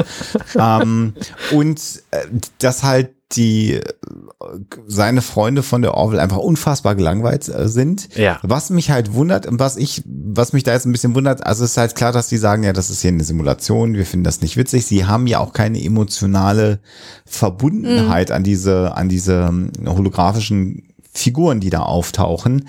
Ich hätte aber schon gedacht, ist es immerhin The Orville, was wir hier gucken, ja. dass sie sich einfach komplett besaufen dann. Ja. Also, dass sie jetzt einfach genervt da sitzen, hätte ich nicht gedacht, sondern mhm. ich hätte einfach gedacht, okay, dann, dann löten die sich halt einfach ein. Aber, aber äh, ja, ich finde, daran merkt man, das ist eine wichtige Beobachtung, finde ich. Daran merkt man halt, für wie ungut die Gordons Verhältnis zu äh, dieser nicht realen Person halten. Und dass das halt einfach Freunde sind, die sich super dolle Sorgen um ihren Kumpel machen und nicht wissen, wie sie jetzt damit umgehen sollen, dass das alles irgendwie so schrecklich ist. Ja. Mhm. Ich habe übrigens, glaube ich, gerade Charades gesagt. Bitte nicht kommentieren. Ich habe gerade gesehen, das Stahlagen Spielbrett, was ich meinte, war Pictionary. Das ist, glaube ich, das ah. Brettspiel, was sie da spielen. Das das ist so eins. Okay. Kann sein. Ich, gehört. ich kenne mich mit Brettspielen ja auch nicht. Charades ist Pantomime. Ach stimmt, da muss das Pantomime darstellen. Genau. Ah, genau, genau. Nicht, genau. Dass, ja. dass ich wieder stimmt. erzählt habe.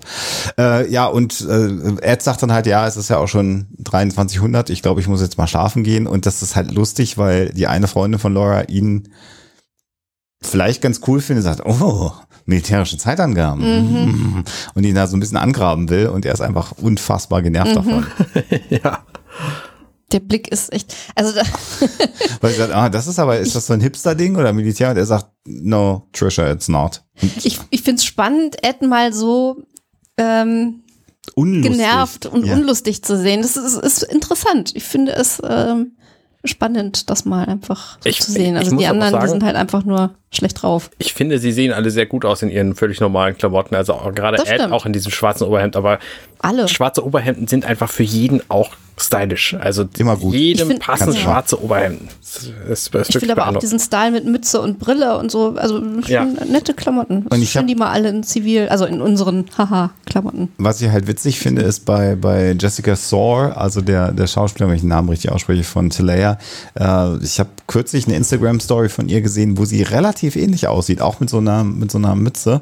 Also vielleicht auch mal der Spaß, dass sie sich tatsächlich so gekleidet haben, wie sie sich heute kleiden würden. Mhm. Ich weiß das nicht, ob das stimmt. Mhm. Und wir wissen auch immer, dass, Spekulation, aber nett. dass bei, bei Fernsehserien die Kleidung ganz vielen Dingen genügen muss und auch natürlich ausgewählt sind. Aber auch die Frisur, die sie da trägt, ähm, so sieht sie, glaube ich, in Zivil in Anführungsstrichen, glaube ich, auch aus. Wobei es eigentlich schon wieder spannend ist, dass sie ähm, sozusagen ihre Herkunft verbergen wollte bei so ja. einer Hologramm, äh, bei so einer ähm, Hologramm Simulation achso, Geschichte, wo, wo eigentlich gar kein Grund zur Veranlassung besteht, das zu machen. Ja. Ja, ist richtig. Naja, wobei. Aber ein nettes Outfit. Da, da, kommen wir später auch noch zu. Dieses Programm ist ja nicht von irgendwem geschrieben, sondern das hat sich ja im Grunde selbst mhm. geschrieben. Von daher funktioniert es vielleicht nicht so. Also, dass es Dinge ja. ignorieren kann, die da sind, weiß ich nicht. Ach so.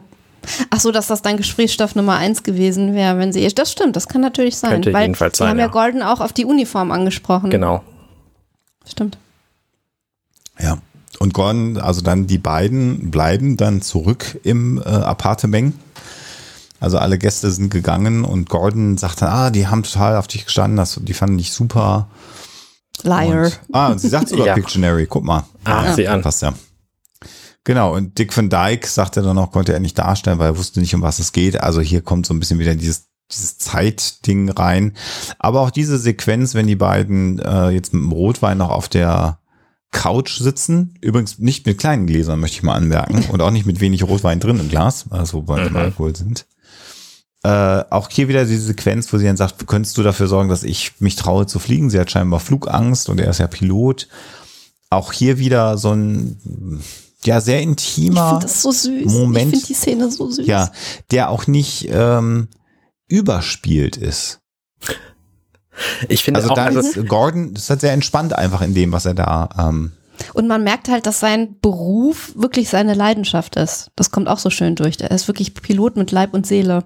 Ja. Was mich dann nur gewundert hat, da muss er sich nochmal schnell irgendwie eingelesen haben, dass er ähm, über Flugzeuge, also 21st äh, Century Flugzeuge so gut Bescheid weiß. Aber Vielleicht weiß gut, er das aber auch wenn, einfach. Du, wenn, Nee, ich meine, ähm, ja, Ed sein. hat ja auch in seinem Büro eines stehen. Also ne, vielleicht ist es Stimmt. einfach bekannt. vielleicht sind die beiden früher in der Akademie, haben über alte Flugzeuge gefachsimpelt. Das könnte Das ich mir schon vorstellen sein. als beste Freunde. Ja.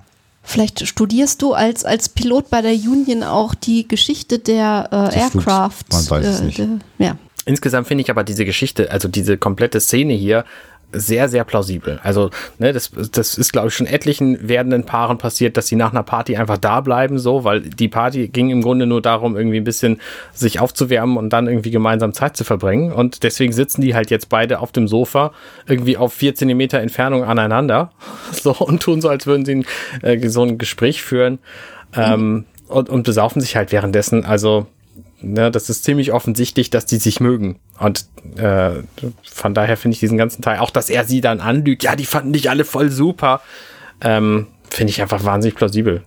Ja, und dann erleben wir etwas, das ist dann tatsächlich sehr ungewöhnlich, nämlich dass die beiden äh, dann anfangen, also das ist nicht ungewöhnlich, sie fangen an rumzuknutschen und äh, dann äh, Blende auf Schwarz, die ja mal wieder heißt, dass Zeit verstrichen Mhm. ist. Und dann äh, äh, sehen wir das Bett. Gordon hat äh, Laura im Arm und wird dann geweckt, weil er zu spät zur Arbeit kommt. Und das finde ich jetzt auch schon wieder ungewöhnlich, weil also da ist jetzt also dann die Simulation weitergelaufen. Sie sind ja um 11 Uhr gegangen. 2300 ist ja, äh, Ja. Ad abgehauen.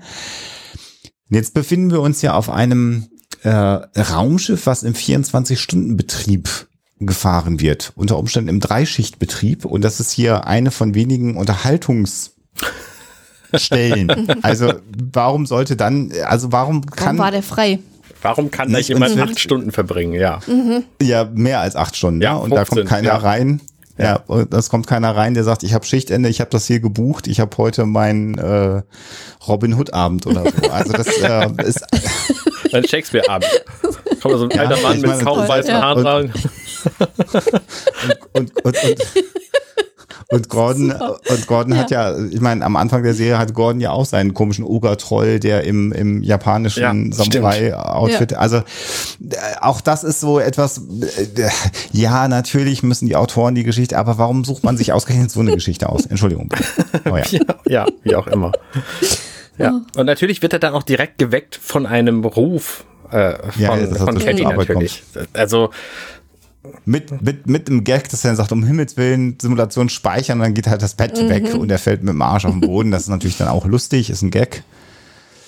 Äh, und läuft dann Sockfußes, sich anziehend über die Gänge und kommt dann Aber wo halt. hat er seine Klamotten gelassen? Er ist erst zu fragwürdig. sich nochmal ins. Also. Ja. Okay. er zieht sich Gott, erst ja. an und dann hat er plötzlich, plötzlich völlig anderes Outfit an, mit dem er sich anzieht. Ähm, Ja. ja, das Naja, scheint er irgendwie ein ist- Schnittfehler zu sein hier, ehrlich gesagt. Nein, er ist, Er- er, es- hat erst erstmal überhaupt mit an einer Hose in sein Quartier gelaufen, damit er nicht nackt Ja, über die ja, Flure das rennt, um Hat dann er alles seine von sich geworfen? Uniform geschnappt und man Ja. sieht ja, dass er dann die Uniform anziehend Ja. wieder auf die Brücke Ja. kommt. Und also Ja, das, äh, glaube ich, muss man so verstehen. Ja, gut, na gut. Und kriegt aber auch einen rein, äh, äh, reingewirkt. Und dann wechselt kurz die Gag-Ebene, weil wir hören, dass Porsches Kaugummi kaut. ja. Die, ich liebe diese Szene. so cool.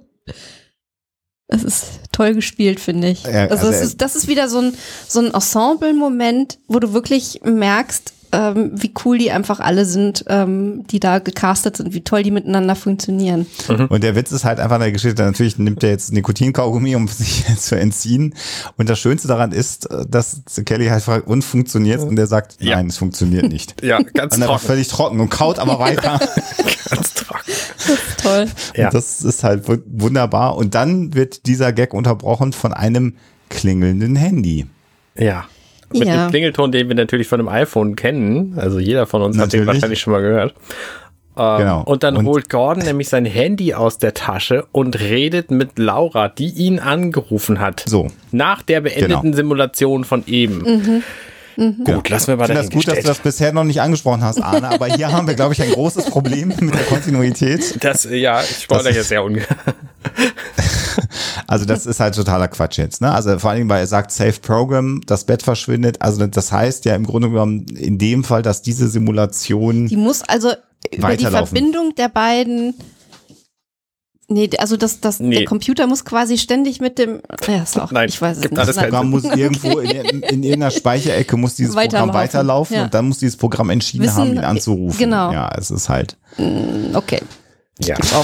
Und das halt, ja, so wie, natürlich soll das jetzt andeuten, so ist das in einer frischen, jungen Beziehung und so, dass sie ihn anruft nach der ersten Nacht, die sie gemeinsam verbracht haben, verstehe ich alles, aber der Gag funktioniert halt einfach nicht. Ja. Das ist einfach, das funktioniert nicht. Richtig. Ja, und das, und, und das ist halt das Ding. Also bei allen anderen Sci-Fi-Serien wäre jetzt dann der Blitz eingeschlagen und dann wäre diese Laura irgendwie sich selbst, sich selbstbewusst geworden und hätte mhm. dann angefangen, die Brückentechnik äh, zu infiltrieren. Mhm. Und dann wäre auf dem Display erschienen, Gordon, ich vermisse dich und so. Dann wäre es ein Sci-Fi-Plot geworden, aber mhm. darum geht's gar nicht. Mhm. Es geht um eine Liebesgeschichte, nicht mehr und nicht weniger, die irgendwie da stattfindet. Und das ist halt komisch. Wie geil, und wenn sie ihn dann gestalkt hätte. So verhängnisvolle Affäre mäßig. Uh. Genau. Ja. Und dann sehen wir, wie die vier, die jetzt beim Spieleabend dabei waren, äh, in der Messhall sitzen, äh, bei einem Getränk und sagen, das ist halt wirklich, wirklich eine merkwürdige Situation gewesen und sie sind sich einig, dass sie im Grunde genommen äh, Gordon davon überzeugen müssen, dass er das bleiben lässt. Ja, und Gordon ist sich einig, dass er das so weit verteidigt, dass er sogar Ed angreift. Verbal. Ja. Also das ist schon eine harte, ja. harte Geschichte hier. Also er geht wirklich auf die halt Barrikaden, halt um seine Beziehung hier ja. zu, zu verteidigen. Suchtverhalten auch, ne? Ja, naja, und er, naja, und er ist einfach total verliebt in dieses Computerprogramm. Und das Computerprogramm hat jetzt auch die Funktion, ihm Nachrichten zu schicken, lustige Fotos zu schicken und so wie man das ja unter Umständen auch macht, dass man dann seinen Freund sagt, guck mal, was sie mir geschickt hat, ist das nicht total witzig? Guck mal hier. Äh, sie hat mir irgendwie ein Foto von einem Hund mit einer Pilotenkappe geschickt und so. Und die anderen sind halt überhaupt nicht begeistert und das irritiert natürlich Gordon auch, warum das so ist. Ja. Und ähm, wie du schon sagst, am Ende steigert sich das halt hoch, dass er seinen alten Freund angreift und im Grunde genommen äh, endet ja dieses, dieses, dieses Streitgespräch, in dem er sagt, na ja, aber Isaac ist doch auch nicht echt und wir glauben mhm. ja nur, dass er sich selbst äh, bewusst ist. Also es sind natürlich philosophische Fragen, die er aufwirft, für die es jetzt so schnell auch gar keine Antworten gibt. Ja. Da kann man lange drüber spekulieren, ja. aber so könnte man es ja alles argumentieren, wie er es argumentiert. Endet darin, dass er sagt, darf ich wieder an meine Arbeit gehen. Mhm. Und äh, Ed entlässt ihn. Und das finde ich halt schon, schon auch krass. Ja. Und da frage ich mich, ähm, Mensch, so ein Konflikt zwischen Gordon und Ed, den haben wir ja zuletzt, wann war denn das? Ach ja, in der letzten Folge. Können wir vielleicht damit Ach, mal was? was anderes machen so? Also ich meine, es gibt doch noch andere Geschichten auf diesem Schiff, die man erzählen kann. Ja. Ja. Aber die Frage genau. natürlich, die philosophische Frage, da das Programm sich im Grunde selber geschrieben hat, ist da vielleicht was Echtes dran oder nicht? Ähm, die wird hier einfach sch schwerlich zu beantworten sein, auch für uns und für sämtliche nachfolgenden Generationen in 400 Jahren. Also, ja, weiß ich nicht. Äh, also ich, ich kann das Argument nachvollziehen. Natürlich ist es trotzdem keine also keine äh, tatsächlich funktionierende Simulation so. Ne? Das funktioniert aus allen möglichen Gründen nicht. Ähm, und es ist halt auch eine schwierige Geschichte für, für äh, Gordon, weil das natürlich seine Arbeit auch mega beeinflusst, wie wir jetzt gesehen haben. Ja, ja. Ja, und dann wird diese Szene nach diesem, ja, auseinandergehen im Streit, sage ich mal, äh, unterbrochen, dass oder also ist dann vorbei und in der nächsten Szene kommt dann Borges nach Hause, sucht Kleiden, findet ihn nicht und dann sucht er ihn und dann ist es halt sehr, sehr lustig, dass man ihm, also dass er fragt, wo ist er? Der Computer sagt, naja, er ist in Luftschleuse 2. Mhm. Als er da hingeht, sieht er, wie Kleiden in der Luftschleuse steht und raucht. Ja. Heimlich. Woran hat euch das erinnert? Habt ihr so eine Szene aus einer anderen Serie schon im Kopf? Weil ich habe nämlich eine im Kopf, an die mich das, an die mich das erinnert. Echt? Nee, sag mal. Äh, in For All Mankind gibt's auch so eine Szene. Luftschlause, Rauchen. Ähm, ah, zweite warum habe ich denn da nicht dran gedacht? Weiß ich auch ja. nicht, aber Stimmt. das war jedenfalls der direkte Vergleich Stimmt. und äh, war, Auf weil For All Mankind natürlich ähm, naja gut, wir wollen ja nicht, nicht viel verraten darüber, wer das noch nicht gesehen hat, ähm, weil das natürlich danach entstanden ist. Äh, könnte es durchaus sein. Wobei ist es? Weiß ich gar nicht. Äh, ja, doch, ich glaube schon. Ich glaub, äh, ja, aber das, ja, ich glaube, das, das eher haben. So ein, ich glaube, das ist eher so ein Trope, dass so die Hardcore-Raucher sich dann irgendwelche äh, geheimen Verstecke. Orte suchen, ja. wo sie, wo sie rauchen. Also ich glaube, das ist jetzt nicht, dass eine Serie von einer anderen Serie abgeschrieben hat, sondern äh, Raucher äh, wollen dann auch unter Umständen versuchen, natürlich, es fällt halt immer auf, aber heimlich zu rauchen. Und, und in Space ist das ja. halt, auf, auf, einer Station oder auf einem Raumschiff ist es halt das Airlock, ähm, das genau. sich da anbietet. Genau, weil da kannst du hinterher halt auch dann unter Umständen die Luft rausblasen, da ist zumindest ein bisschen vom Zigarettenrauch weg. Ähm, aber du musst halt vorher rausgegangen sein. Also du selber ja. riechst halt immer noch nach Zigarettenrauch. Ja, das ist halt genau. der Bullshit. Naja, jedenfalls hat Klein jetzt halt gelogen, halt aber Bortes hat auch gelogen. So, und es stellt sich raus, dass Bortes auch überall Zigaretten versteckt hat in diesem, und zwar nicht wenige, sondern erst eine hier, dann eine da und dann einen kompletten Kissenbezug voll mit Zigaretten. Ist das? Das ist ja. eine sehr, sehr lustige Szene, weil er natürlich Bortes Kleiden einredet, dass das nicht geht und dann findet Kleiden erst in, in einem Blumenpott, ne, sich wie du schon sagst, und dann sagt er, wo hast du noch welche versteckt? Und der holt halt überall her. Und der Knaller ist auch hier wieder dass das ja, dass die beiden das ja alles bierernst natürlich spielen und diese, dieses Ausschütten des, ähm, dieses Kopfkissenbezuges, was du gerade schon gesagt hast, ist halt wirklich äh, äh, ja sehr sehr lustig, Absurd, weil sie, weil ja. sie einfach auch einfach aggressiv dabei ja. sind und am, das Ganze beendet sich dann ja mit dem Satz: Okay, hier sind sie, ab jetzt passen wir aufeinander auf. Ja. Und das hat schon wirklich ähm, so was, was, was Bösartiges, weil die natürlich offensichtlich durch den Nikotinentzug ja, ähm, ja schwer angefasst sind mhm. schon. Äh, übrigens, alle, die wirklich ernsthaft rauchen, äh, Nikotin äh, ist, ist, eine, ist eine Droge, die auch Auswirkungen hat, wenn man entzieht. Und das Rauchen nach dem Essen, was ja viele sagen, ich rauche gerne einen nach dem Essen, weil das ist einfach so entspannend nach dem Essen sollst du rauchen, haha, das ist der Spruch spare ich mir. Äh, ist übrigens äh, halt, wenn man darüber nachdenkt, halt auch Bullshit, weil durch das Essen äh, der Nikotinspiegel durch den Metabolismus im Blut sinkt. Das heißt, es hat nichts mit Gemütlichkeit zu tun, dass man sagt, ach, nach dem Essen möchte ich eine rauchen, sondern es hat was damit zu tun, dass durch den gesteigerten Metabolismus nach dem Essen der Nikotinspiegel sinkt und mm. man einfach abhängig ist und der Körper sagt, ich brauche wieder Stoff. Und das hat nichts mit Gemütlichkeit zu tun. Wir interpretieren es nur hm. so. Äh, also liebe Raucher, akzeptiert, dass ihr einfach abhängig seid. Das ist ja. leider so. Und am besten direkt auch mit dem Essen aufhören. Das scheint mir eine gute Option. Essen sowieso. Ich habe jetzt äh, auf TikTok äh, äh, einige Videos gesehen, äh, fünf Sachen, die man nicht essen kann oder sollte, auf jeden Fall, oder die man vermeiden sollte. Und das ist halt sehr, sehr spannend, weil äh, das machen natürlich unterschiedliche Menschen, diese Videos. Und wenn du dir einfach so zehn Videos davon angeguckt hast, sind es halt 50 Sachen und im Grunde genommen bedeutet das, dass man gar nichts mehr essen darf, weil alles schädlich ist, egal ja. was es ist. Jetzt stelle ich mir gerade Bortas mit so einem iPhone 6 in der Hand vor, wie er darüber lacht, was man alles nicht essen sollte. Wenn er, während er Glühbirnen isst ja. oder so. Ja. Genau, nächste Szene ist wieder auf dem Umweltsimulator. Da kommt nämlich Gordon genau. jetzt rein durch eine, äh, durch eine Wand im Wohnzimmer, was Laura durchaus mal verwundern dürfte, finde ich. Ähm, Aber ist da nicht die Wohnungstür? Ist, ich meine, da ist zumindest die, die Wohnungstür vor der simulierten, also nee, vor der Orwell-Tür. Ich glaube, da ist einfach glaube, die Wand. Weil das ist nämlich nee. genau der Raum, wo sie die gespielt haben, wenn ich mich nicht täusche. Ja, aber da ist auch die Wohnungstür. Da ist die Wohnungstür. Im nächsten Schnitt. Mhm. Ja, im nächsten Schnitt. Na gut, okay. Und die, die Wand, also die, es verändert sich halt die Simulation, weil dann die, die Wohnungstür wieder anstelle der Orwell-Tür erscheint. Und im ersten Moment habe ich zwei Dinge gedacht in dieser Sequenz. Ja. Das erste war, ach guck mal, Will Wheaton haben sie auch gekriegt. Stimmt. ja. Ach, tatsächlich. Jetzt, wo du sagst. Interessant. Ich habe gedacht, äh, das ist Charlie Sheen in jüngeren Jahren. Nee, es ist, nee, es ist, der sieht ein bisschen aus wie Wheaton, finde ich, ehrlich gesagt. Ähm, und ja, also äh, Laura sitzt jetzt mit Greg Händchen haltend in der Wohnung und das ist natürlich alles total dramatisch und, und, und irgendwie hat sie sich mit ihm wieder versöhnt. Und da habe ich gedacht, ehrlicherweise, Plot-Twist, John hat das Programm manipuliert. Um ah, seinen, um seinen Kumpel quasi zu entwöhnen. Hat er ihn rausgeschrieben? Habe ich tatsächlich auch gedacht. Aus dem ja. Drehbuch. Ja. Aha. Und okay, da ich jetzt. wir können jetzt schon sagen, ist aber nicht so. Mhm. Aber das war, da habe ich gedacht, oh, jetzt wird's interessant. Jetzt haben seine Kumpels das Programm manipuliert. Aber das Interessante ist jetzt hier dran auch wieder an diesem Kontakt. Also das ist jetzt auch wieder so ein bisschen äh, Soap Opera. Jetzt das Gespräch, der Kontakt zwischen ihm und Laura.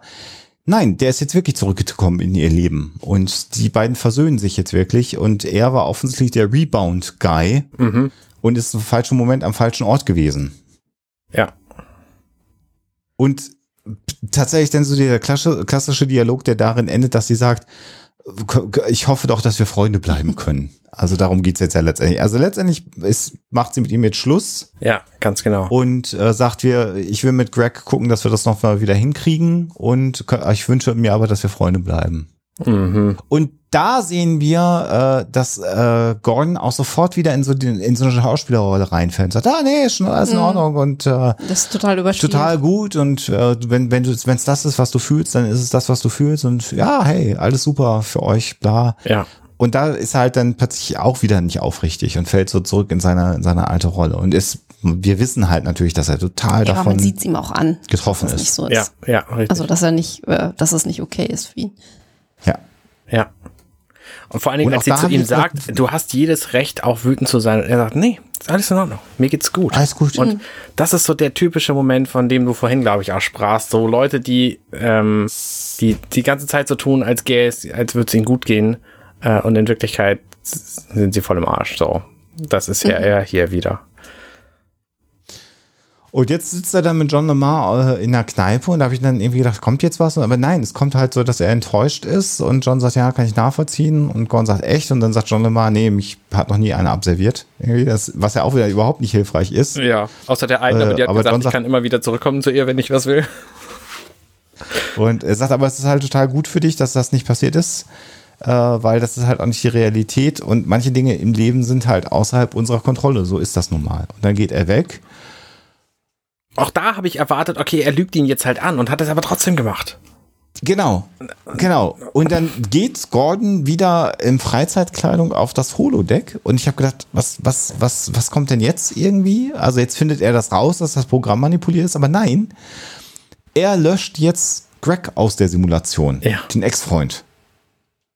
Also das funktioniert da offensichtlich. Man kann das Programm ändern, wenn man möchte. Und da habe ich gedacht, ja, okay, er scheint irgendwie doch tatsächlich süchtig zu sein und ja. Äh, will das jetzt einfach irgendwie bereinigen. Ähm, ja, und die Konsequenzen hat er sich natürlich dann auch nicht ausgemalt, dass nicht Greg ab diesem Zeitpunkt weg ist, sondern dass Greg schon Was? immer weg war quasi und dadurch mhm. natürlich Laura eine ganz andere ist. So dieses klassische Be careful what you wish, you just might get it. Genau. Ja, genau. genau. Ja. Und dann sehen wir jetzt einfach, wie er sie dann, also die Holodeck-Simulation ist jetzt plötzlich bei Macy's äh, offensichtlich in diesem Supermarkt, äh, in, in diesem Kaufhaus, in der Klamottenabteilung und da ist sie und die beiden äh, äh, sprechen miteinander und sie kriegt demnächst eine Beförderung, das findet er auch total super. Sie flachsen rum und dann sagt er, hey, wenn du eine Beförderung kriegst, sollen wir da nicht mal essen gehen äh, und feiern? Da sagt sie, ah, ich würde mir eher wünschen, dass das mein Freund mit mir macht. Da ist er dann total enttäuscht und sagt sie, ja, also sie macht dann noch einen Gag, dass aber dann rauskommt, dass er ihr Freund ist. Mhm. Und was wir dann aber erfahren im weiteren Dialog eben ist die Tatsache, dass sie zum einen sagt, komm, lass uns mal zusammen nach Hawaii fliegen. Also sie ist plötzlich sehr äh, proaktiv. Mhm. Und als es dann darum geht, dass er sagt, wir können ja auch mal zusammen wieder was singen, irgendwie in der Kneipe, sagt sie dann plötzlich, sing vor Leuten, wie komme ich denn dazu? Und ich bin jetzt hier demnächst Abteilungsleiterin. Und ähm, da kann ich es mir nicht leisten, ähm, so in Panik zu geraten vor Leuten, dass ich ja. mich übergeben muss, weil ich da irgendwie singen soll vor Publikum. Das ist natürlich komplett anders, als sie vorher war. Genau, das heißt, sie ist zwar jetzt mit ihm befreundet, das hat scheinbar geklappt, aber äh, sie ist halt nicht mehr die Person, in die er sich verliebt hat, weil halt Teile ihrer Persönlichkeit jetzt fehlen in diesem Programm. Ja, allein schon, dass sie ihren Job so weit mag, dass sie da jetzt irgendwie Abteilungsleiterin wird. Mhm. Genau. genau, genau. Ja, klar. Also nicht, also sie hat ja gesungen, weil sie mit ihrem Job unzufrieden war. Ja. Und insofern, genau, der will jetzt dann von dem Computerprogramm wissen, ob das irgendwie zu reparieren ist. Und dann sagt das Computerprogramm, ja, wenn ich halt den Greg wieder reinhole in das Programm, äh, dann ist sie wieder so wie vorher. Und das ist halt sozusagen die Story seines Lebens. Er kann mit ihr nicht zusammen sein, weil sie ja. halt Greg geliebt hat. Ja. Ja, tragisch. Und da habe ich auch gedacht, in dem Moment habe ich gedacht, das ist die Geschichte? Ja. ja. Ja. Und dann sehen wir, wie er so einsam äh, einfach bei sich in seinem äh, Quartier sitzt. Äh, Kelly kommt ihn dann besuchen und sie reden noch ein bisschen und dann sagt sie, guck mal, ich kann auf einem Auge schielen. Das hat mir Ed beigebracht und erklärt ihm dann nochmal, dass natürlich jede Beziehung die Persönlichkeit eines Menschen verändert. Da kommt dann raus, dass er noch nie wirklich eine Beziehung hatte, Gordon. Mhm. Und er hat dann weiter in diesem Handy rumgelesen, hat halt erfahren, dass die beiden eben zusammengeblieben sind und dass auch Greg dafür gesorgt hat, dass sie Sängerin werden wollte, weil er ihr den Mut gegeben hat. Das mit dem einäugigen Schielen das von ist Kelly so ist schlimm. gruselig. Das ist so, so schlimm, wobei es auch irgendwie lustig ist. Ja. Und es ist halt auch so typisch, ne? Das ist so ein Ding, das bringt man sich in der Beziehung halt irgendwann gegenseitig bei. Mhm. So, und dann. Jedenfalls Quatsch. bei den beiden kann ich mir das richtig gut vorstellen. Ja. Zumindest noch eine Sache, die man zeigen kann. Wer weiß, was er ihr noch beigebracht hat. Ja, Oder sie ihm. genau. Ja. Ja. Aber was sie, was sie ihm sagt, finde ich total toll und auch so dieses Fazit, ähm, guck mal, ähm, es werden so viele Leute vergessen, die mal gelebt haben, ja. aber diese Frau hat es geschafft, über Jahrhunderte hinweg einen Kerl dazu zu bringen, dass er sich in sie verliebt. Das ist total romantisch. Das ist so schön. Ach ja. Und ich finde es irgendwie auch schön, äh, dass ähm, oder, oder einen schönen Mix-up, dass nicht Ed ihm hier am Ende Mut zuspricht, ja. sondern dass es jetzt mal Kelly ist. Das stimmt. Ja. Weil eigentlich müsste jetzt eigentlich sein Kumpel reinkommen und Sie mit ihm reden. in der Bar und trinken so. irgendwie was und reden darüber. Stimmt, das ist mal anders. Und hier ist es eben so, was dazu geführt hätte, dass vielleicht auch Gordon auf dicke Hose gemacht hätte, wieder seinem Kumpel gegenüber Ed. Und Kelly gegenüber kann er offensichtlich ein bisschen weicher sein und mhm. kann das auch zulassen, dass er über Emotionen redet. Und das finde ich einen schönen, schönen Twist, weil ja. wenn jetzt, wenn er mit Ed leutselig zusammengesessen hätte, das wäre komisch gewesen. Mhm. Mit Kelly als Frau, so ist natürlich alles Stereotypen und ganz furchtbar, aber funktioniert halt in dem Fall im Kontext der Serie und so wie die Personen charakterisiert sind, besser, ja. finde ich. Ja. ja, vor allen Dingen, ich finde, sie gibt ihm, also Ratschlag kann man ja nicht unbedingt sagen, aber ähm, ich finde, sie sagt durchaus coole Sachen also wir wissen ja ohnehin, dass sie einfach cool drauf ist oder ihr Charakter ja. oder wie auch immer. Aber da zeigt es sich halt auch mal wieder. Die ist ja. echt weise. Ja. ja. Und sagt natürlich, ja, und klar war es eine besondere Frau. Ja. Und jetzt kommen wir dann noch zu einem, zu einem Abschlussgag nach diesem doch etwas ernüchternden Moment der Serie, wie Clyde und Borges einfach wie die Schweine fressen im Grunde genommen. Und man muss es einfach gegenseitig mal so beleidigen und so. Ist schon mhm. weil, weil der eine dem anderen die Soße weggefuttert hat und äh, Klein sagt dann irgendwann, ich brauche eine Zigarette und Boris sagt nein. Und Klein sagt, das ist egal, ich kann nicht mehr. Und dann fangen die beiden tatsächlich an, sich zu prügeln. Das ist wirklich völlig absurd passt aber sicherlich so in diese Mocklen-Mentalität. Vor allem wie Borges Kleiden einfach mal so gepflegt eine scheuert. Ein Schwinger. Ja, also aber so richtig. Richtig Schwinger mit der vollen Faust. Und die beiden schmeißen sich dann auf ihren Essenstisch und wühlen sich rum. Und Claire kommt rein und sagt, um Gottes Willen, was denn hier los? Und der Spruch ist dann wieder sehr schön. Ich habe ein Mittel ähm, entwickelt, das hilft wer will denn der Erste sein, der es ausprobiert? Und beide heben die Hand sofort. Also ja. beide wollen der Erste sein. Ich finde das so schön, äh, bevor das alles zerstört wird hier, äh, was die da auf dem Tisch an Essen stehen haben. Weil das sind nämlich ja. zum Teil ganz normale Sachen. Da hinten steht irgendwie eine Torte. In, den, in so mhm. verschiedenen Schüsseln sind so Dinge wie Oliven oder Datteln oder so. Und ganz vorne liegt halt offensichtlich ein Kürbis mit irgendeiner blauen Innerei-Matschkram drin. So, das soll halt möglichst alienmäßig aussehen. Da haben sie irgendwie Topiyaki-Früchte, die so sowieso so ein bisschen spacey aussehen, haben sie blau gefärbt, damit es so, so reifenartige Dinge sind. Also es ist schon spannend, wie die sich hier Mühe gemacht haben, das irgendwie alienmäßig auszusehen, aussehen zu lassen, obwohl es irgendwie normales menschliches Essen ist. Fand ich, äh, fand ich eine ganz nette Idee. Und idealerweise soll es ja auch so sein, dass die SchauspielerInnen äh, da auch reinbeißen können und so ja, vereisen können ja. bei manchen Sachen. Mhm. Also das, da gibt's ja echt Experten inzwischen für, die gab's natürlich auch schon bei Next Generation und den darauffolgenden Serien, die auch schließlich dafür zuständig waren, äh, die Alien-Lebensmittel zu generieren. Das ist eigentlich auch ein cooler Job. Ja, muss man schon sagen. Ähm, habe ich Tapioca ja, gesagt? Ich meinte natürlich Topinambur. Also so, so wie kann man das verwechseln? Klang aber auch gut. Wollte ich nicht korrigieren, aber ja, wenn du es selber machst. Ja. Naja, so, und dann ist im Grunde genommen die Serie ja eigentlich vorbei. Aber es Staffel, muss noch mal gesungen Und wenn wir auf den Tacho gucken, sehen wir aber, hey, da sind ja noch vier Minuten. Und was wir dann erleben ist, dass Gordon nochmal zurück in die Bar kommt. Und Laura singt nochmal mit ihrer Combo. Mhm. Äh, und äh, sie singt halt nochmal sehr, sehr lange und schön. Und sehr schön. schön lang. Genau. Und alle sind auch wieder sehr gerührt in dieser Kneipe. Und dann geht Gordon so ganz langsam nach vorne. Man denkt, was passiert denn jetzt, um Gottes Willen? Und was passiert ist, dass Gordon zu ihr ans Mikro kommt und gemeinsam mhm. singt. Und er singt halt sehr, sehr, sehr, sehr gut. Ähm, Harmonisch, Oberstimme. Da werden wir auch in den kommenden Jahren äh, und sie singen halt aber auch sehr lange. Ja, das stimmt, ja. Und Greg guckt die ganze Zeit zu, der sitzt nicht mehr an dem Tisch, genau da, wo vorher ja. Gordon saß. Ähm, ja. Ja. Das muss was bedeuten.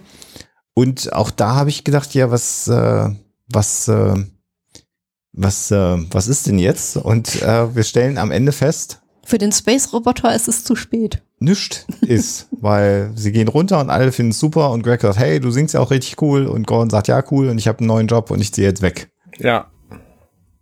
Und das, wo ich dann auch so denke, hey, was, wie? Also auch diese Sequenz, ja, natürlich soll er sich verabschieden und ja, soll dem Zuschauer bewusst sein, dass eigentlich Gordon der viel bessere Partner für Laura gewesen wäre, weil er auch singen kann und er will sich keine Schwäche geben und er will natürlich irgendwie auch als äh, Gewinner aus dieser Nummer rauskommen. Aber hey, wa warum, was, wie, ja, so und natürlich wollen sie in Kontakt bleiben und sie sagt, ja, und lass uns, lass uns auf alle Fälle voneinander hören. Und dann wird noch ein Abschießfoto mit diesem Handy aus der Zeitkapsel gemacht. Und dann sehen wir so ein völlig überbelichtetes Handyfoto. Und dann ist die Folge vorbei. Ja. Ja, ich finde es, äh, ich fand die Folge sehr unterhaltsam und ich fand, dass sie viele schöne Szenen hatte. Ich muss vielleicht eine Sache, bevor wir zum ja. Fazit kommen, noch anmerken, weil jetzt, nachdem alles vorbei ist, eigentlich ähm, glaube ich, ein ganz guter Zeitpunkt ist. Im Prinzip haben wir hier eine Pygmalion-Darstellung. also der Künstler, der äh, sich in seine eigene Statue verliebt, die dann auch lebendig wird. Mhm. Das fand ich, also vor dem Hintergrund fand ich es eigentlich ähm, ganz nett gemacht, das Motiv mal sozusagen in die moderne Zeit oder sogar in Sci-Fi zu übertragen. Ähm, das sei vielleicht nur angemerkt. Das heißt also, wenn man Ahnung von Sagen hat und nicht so ignorant ist wie Arne und ich, dann kann man dieser Folge auch noch was abgewinnen. Nein, das war nur eine spannende Beobachtung. Aber ja. Ja, Folge vorbei. Ja. Ja. Als ich vorhin Charlie Sheen sagte, ich kenne mich ja mit Namen nicht so aus, meinte ich natürlich nicht Charlie Sheen, sondern Emilio Estebes, seinen Bruder.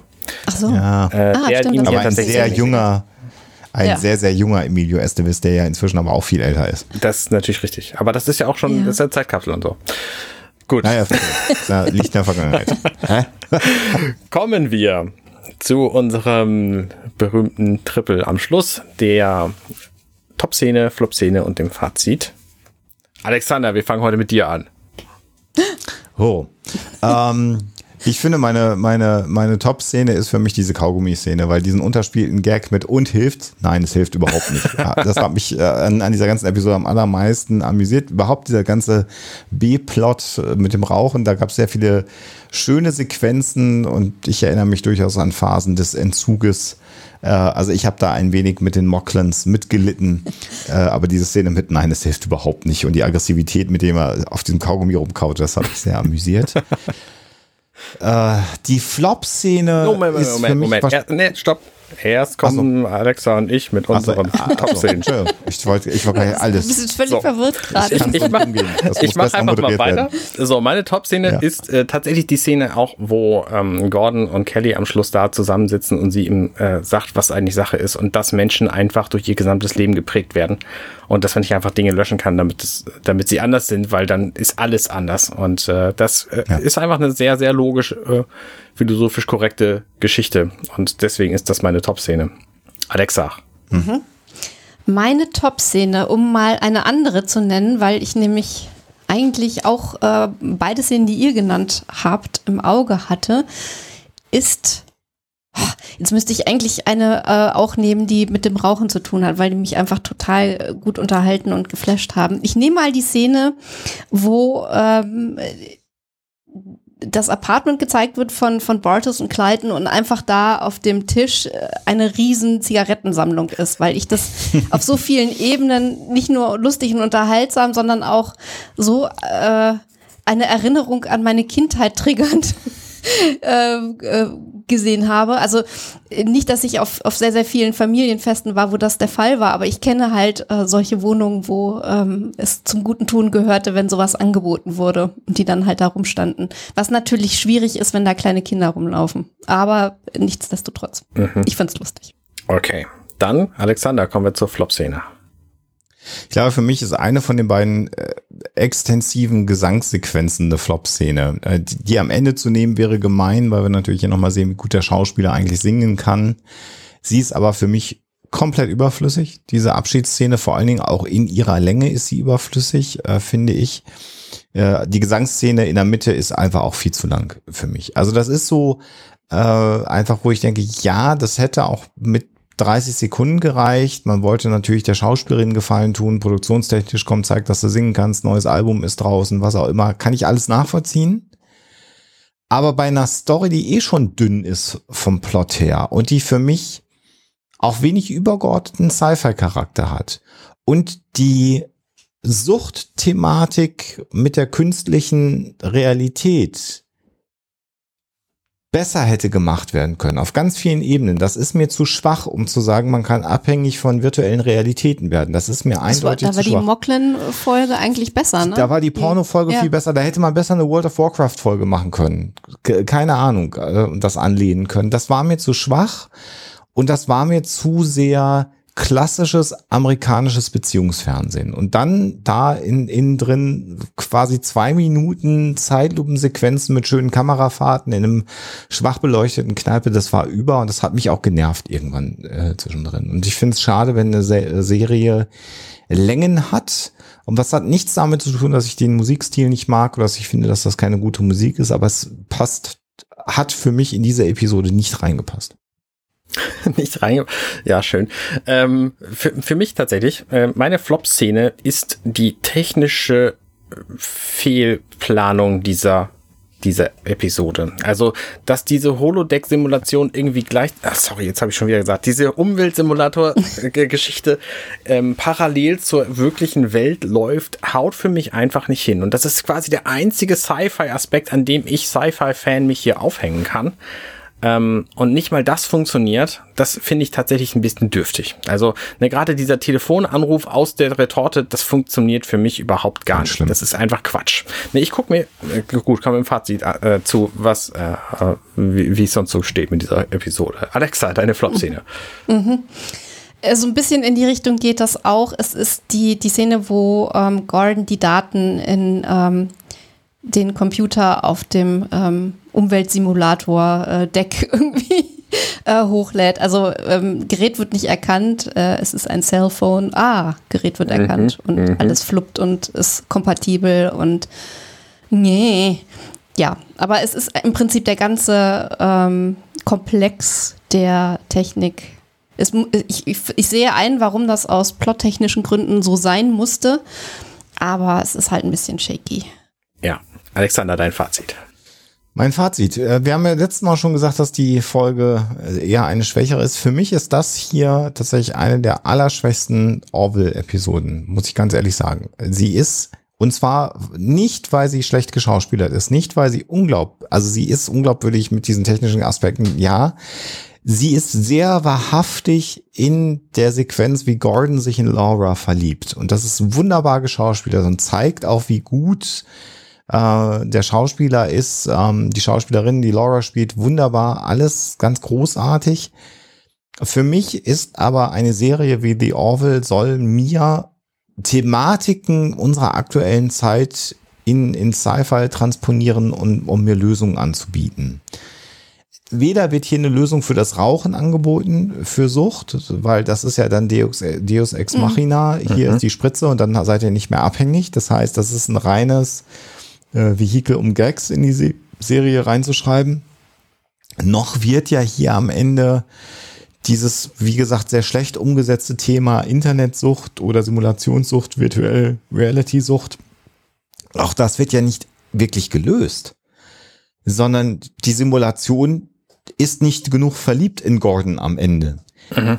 Also, äh, welche Message äh, gibt mir diese Geschichte? Sie gibt mir ja nicht, verliebt dich nicht in eine Simulation, weil die mhm. verliebt sich dann in jemand anders, dafür war die Simulation dann ja völlig real, sondern das ist ja das Risiko, was wir alle in unserem Leben tragen, dass wir uns verlieben können und diese Liebe vielleicht nur kurzfristig oder auch gar nicht erwidert wird. Aber dafür ist mir das alles viel zu komplex. Da hätten sie genau diese Sequenz, hätten sie im Grunde genommen drehen können äh, äh mit einer anderen Offizierin von der Orville, in die sich Gordon verliebt, wo er endlich mal der sein kann, in, in der er ist. Und dann hätte sie am Ende gesagt, ich kriege eine Beförderung auf die äh, Raumschiff XY und ich muss dahin gehen, weil das ist mein Lebenstraum, ich muss sie verlassen, wir sehen uns irgendwann wieder. Das wäre die gleiche Geschichte im Grunde genommen mhm. gewesen, dafür jetzt nicht diesen 400 Jahre Bogen und ja, das Gespräch mit Kelly und Gordon ist toll und Kelly macht das wunderbar, aber es ist halt total über. Und insofern ist es eher eine enttäuschende Folge, weil es als Sci-Fi an, also was möchte mir diese Geschichte erzählen? Diese Geschichte möchte mir erzählen, wenn du dich verliebst, kannst du halt Pech haben. Und auch eine Simulation funktioniert nicht. Aber das, also das, ja, ich finde das sehr schwach. Sehr schade. Ob, weil sie, weil sie gut inszeniert ist, weil die schauspielerische Leistung super ist. Aber die Message lässt mich komplett allein und berührt mich gar nicht. Ja, also ich sehe tatsächlich einige Messages in dieser Episode, die ich hier nun gerne vorbringen möchte. Die eine der Messages ist, Zeitkapseln machen einfach Spaß. Natürlich nicht dem, der sie macht, weil der erlebt es nicht, wie sie ausgepackt wird, aber denen, die sie auspacken. So, okay. das, ne, von daher gute Idee. Ähm, abgesehen davon, hier die äh, Zeitungsgeschichte, Menschheit ist super fähig, sich den tatsächlichen aktuellen Problemen gegenüber völlig äh, auszublenden. Ähm, also hier Umweltkatastrophe und Zähnebleichen. Ja. Das ist auch die Message dieser Geschichte. Die nächste Message ist 15 Sekunden aber in dieser Serie. 15 ja. Sekunden. Ja, genau. Ähm, dann haben wir natürlich die Message, Rauchen ist ein Problem. So. Und ja, aber passend gut. aber auch zu dieser Umweltgeschichte, ähm, die Menschheit wird das alles irgendwann in Zukunft lösen. So, das klären die späteren Generationen. Das ist auch, auch eine Message von dieser Geschichte. Ja. Ähm, müssen wir uns nicht drum kümmern, dass das irgendwie besser wird. Der eigentlich wichtige Punkt, und der kommt mir hier in dieser Episode einfach viel zu kurz, ist der, das Gespräch, wo Gordon in, in der Messhall steht und mit den vier anderen Offizieren darüber spricht, ob diese Simulation real ist oder nicht, ob das eine Beziehung ist, die man führen sollte oder nicht. Und das ist der Teil, der mir hier viel zu kurz kommt, weil das die eigentliche philosophische Frage ist, die hier jetzt in so einem Pseudo-Science-Fiction-Setting, ne, ich meine, ich gucke sehr gerne irgendwelche Romcoms, ne, ich habe gerade Uncoupled gesehen, fantastische Serie, äh, Neil Patrick Harris, äh, großartig, aber das habe ich halt hier in The Orville nicht erwartet. Ne? Mir fehlt hier eindeutig der Science-Fiction-Plot und mir fehlt diese philosophische Dimension, die ich grundsätzlich bei Science-Fiction immer haben will und die ich auch meistens kriege. Und die ist hier halt auch drin, aber nur viel zu kurz.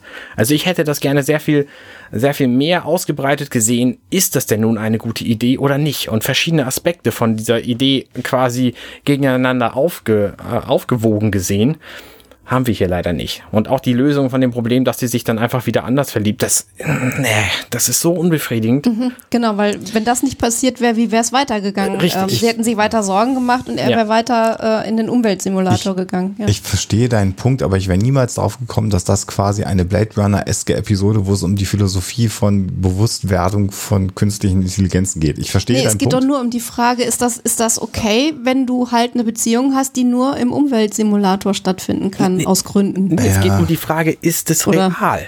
Ja. Was muss das schon, sein, um oder? real zu sein? So, das ist ja die eigentliche Frage. Natürlich, die Gefühle, die Gordon hat, die sind echt, selbstverständlich. Na klar. Na sie klar. ist natürlich aber irgendwie simuliert, aber sie ist ja auch irgendwie da. Also, was ist eigentlich Realität? So, das ist eigentlich die Hauptkernfrage, ganz runtergebrochen.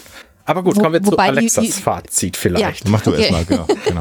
Also, ich fand die Folge trotz aller Schwächen äh, einfach unterhaltsam. Ich weiß nicht, ob wir immer, vielleicht liegt das auch an den vielen, vielen guten Folgen mit vielen, vielen tollen Messages, dass wir immer so einen hohen Anspruch haben. Vielleicht darf mhm. eine Orville-Folge auch einfach mal irgendwie nett und unterhaltsam sein und das sage ich, obwohl gesungen wurde. Ich hasse es normalerweise, wenn, wenn gesungen wird.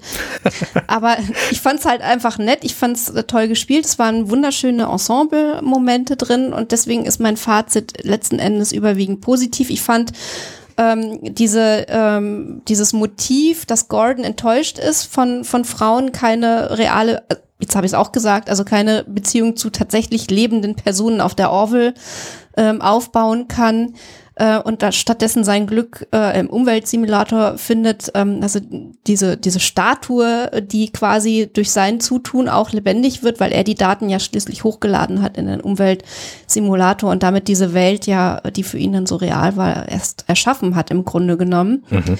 Ähm, das fand ich irgendwie äh, ganz nett gemacht, aber es sind halt auch wirklich Punkte, die zu wenig berücksichtigt wurden. Allerdings finde ich, dass die Frage, ist das real äh, und ist das legit aus Sicht der äh, restlichen Crew oder seiner MitoffizierInnen äh, komplett beantwortet ist. Das hat man, finde ich, ganz gut zumindest zwischen den Zeilen gemerkt, dass die alle finden, real ist nur das, was ich nicht durch Computersimulation speichern beenden kann. Äh, und so richtig legit ist es halt auch nicht, weil sie es zumindest für ungesund gehalten haben, dass sich Gordon in jemanden verliebt hat, der nur noch auf dem, ähm, also im Umweltsimulator ähm, existieren kann, weil die Person, die Pate gestanden hat, dafür gar nicht mehr lebt. Und letzten Endes kann man sich dann auch wiederum fragen, wie dicht an der echten Laura Huggins war das Ganze. Denn das, was wir auf unseren iPhones haben, ist ja letzten Endes, auch wenn sie sagte, da ist mein ganzes Leben drauf und das packe ich jetzt halt in diese Zeitkapsel, ähm, auch nur eine Inszenierung. Also du kommst natürlich auch ja. an Daten dran, die da vielleicht nicht absichtlich gelandet sind oder Fotos, die man eigentlich schon immer löschen wollte, aber die dann irgendwie trotzdem drauf geblieben sind oder so. Ähm, und das ist natürlich schon so ein kleiner äh, Blick hinter den Vorhang, aber letzten Endes inszenieren wir uns doch relativ viel selber. Und dann ist halt die Frage, wie ist die per Person wirklich damals gewesen mhm. und wie viel von dieser Person ist auf diesem iPhone geblieben, zumal man sich äh, dann halt auch noch fragen kann, hat sie wirklich alles draufgelassen oder hat sie vielleicht doch ein paar Sachen mhm. gelöscht, von denen sie nicht wollte, dass die in der Zeitkapsel landen. Finde ich eine ganz interessante Frage, die überhaupt nicht behandelt wurde. Ähm, aber äh, wie gesagt, mein Fazit ist eigentlich, dass die Folge nett und unterhaltsam ist, wenn sie jetzt auch nicht zu den großen, äh, tollen äh, Message-Folgen gehört, die wir auch schon gesehen haben. Was ich gerade nachgeschaut habe, ist zum einen ein interessanter Fakt, den wir sonst wahrscheinlich als Kommentar bekommen hätte. Es gibt einen Film namens Laura von 1943, wo es auch darum geht, dass sich die Hauptfigur in eine Frau verliebt aus der Vergangenheit, die nicht existent ist. Ich weiß aber nicht, wie es weiter, wie, wie, wie der Plot ist. Das müssen wir uns mal nachher nochmal durchlesen. Und was ich völlig faszinierend finde auf IMDB, gibt es quasi die Majorität der Bewertung, die da geschrieben worden ist, die davon ausgehen, dass das die beste Folge Orville ist, die jemals gemacht worden ist. Was? Mit einem Rating von 8,8 mit der Begründung, das ist endlich mal mehr als Star Trek bei TNG. Also vielleicht ist es auch so, dass dieses okay. Darstellen, wie sich Menschen verlieben, für das amerikanische Fernsehen dann in seiner Wahrhaftigkeit, das haben wir ja alles thematisiert, vielleicht doch so spannend, weil es halt nicht mit Tropes, aber, aber, ja, es ist aber das ist doch extrem idealisiert, wie sie sich kennenlernen. Das ist doch im wahrsten Sinne des Wortes zu schön, um wahr zu sein, wie die sich auf einer Party kennenlernen und Gordon, der plötzlich ganz er selbst sein kann Schaut's euch und auf, total entspannt ist. Schaut's euch auf IMDb an. Vielleicht ist die amerikanische also Gesellschaft so, dass das man absolute Klischee. Ja, vielleicht. Das muss daran liegen, dass die alle von vornherein wissen, was Macy's ist. Also das war ja der Punkt, woran ich dann gescheitert bin. Stimmt, ja. Das mag so sein. Ja. Gut, aber ich finde ich spannend. Also es ist wirklich mit einer 8,8 Rating, äh, als wird die äh, durch, durch, über dem grünen Klee bei EMDB gelobt. Das also ist interessant. Die sind ja sonst mal sehr, sehr kritisch. Was hätte ich ihr denn Eine sechs oder sieben oder so. Also eine sechs wäre viel gewesen bei mir. Echt? Ja, sechs wow. von zehn. Also okay. ich hätte eher wahrscheinlich sogar fünf von zehn, weil ich die für absolut durchschnittlich halte. Aber gut, mhm. so ist es. Ja. Gegen den Strom. Das ist offenbar die Orwell.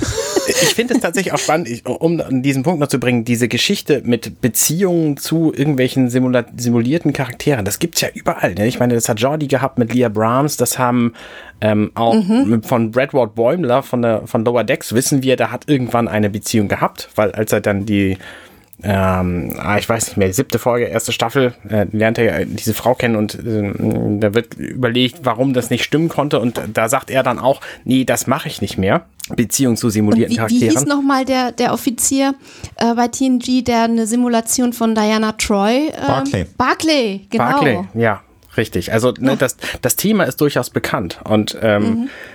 wird grundsätzlich immer schwierig gefunden bei Science Fiction. Aber hier kommt eben dieser Aspekt, der, das hat sich ja im Grunde selbst geschrieben dazu. Aber natürlich, wie du sagst, richtig, Alexa, dies ist ja total selbst inszeniert. Ne? Er, äh, Gordon sagt ja schon am Anfang, als er durch diese Texte scrollt, es wirkt so, als sei sie diejenige, die sämtliche Beziehungen in ihrer Umgebung ja. zusammenhält. Ja, ja. Und mhm. natürlich sagt mhm. mein Telefon das über mich aus.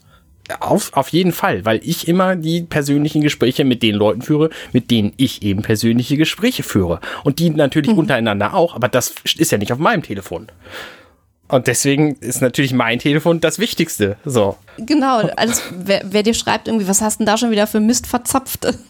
Das löscht man ja vielleicht auch mal. Ja. Ne, das vielleicht nicht, aber die ganzen, die ganzen anderen wichtigen Gespräche, die die untereinander haben, sind halt nicht auf meinem Gerät. So deswegen, ne, natürlich ja. haben alle Menschen untereinander irgendwie wichtige Gespräche, aber nur die mit mir sind bei mir. Ja. So deswegen, natürlich recht. ist mein Telefon davon überzeugt, dass ich der, der beste Mensch der Welt bin.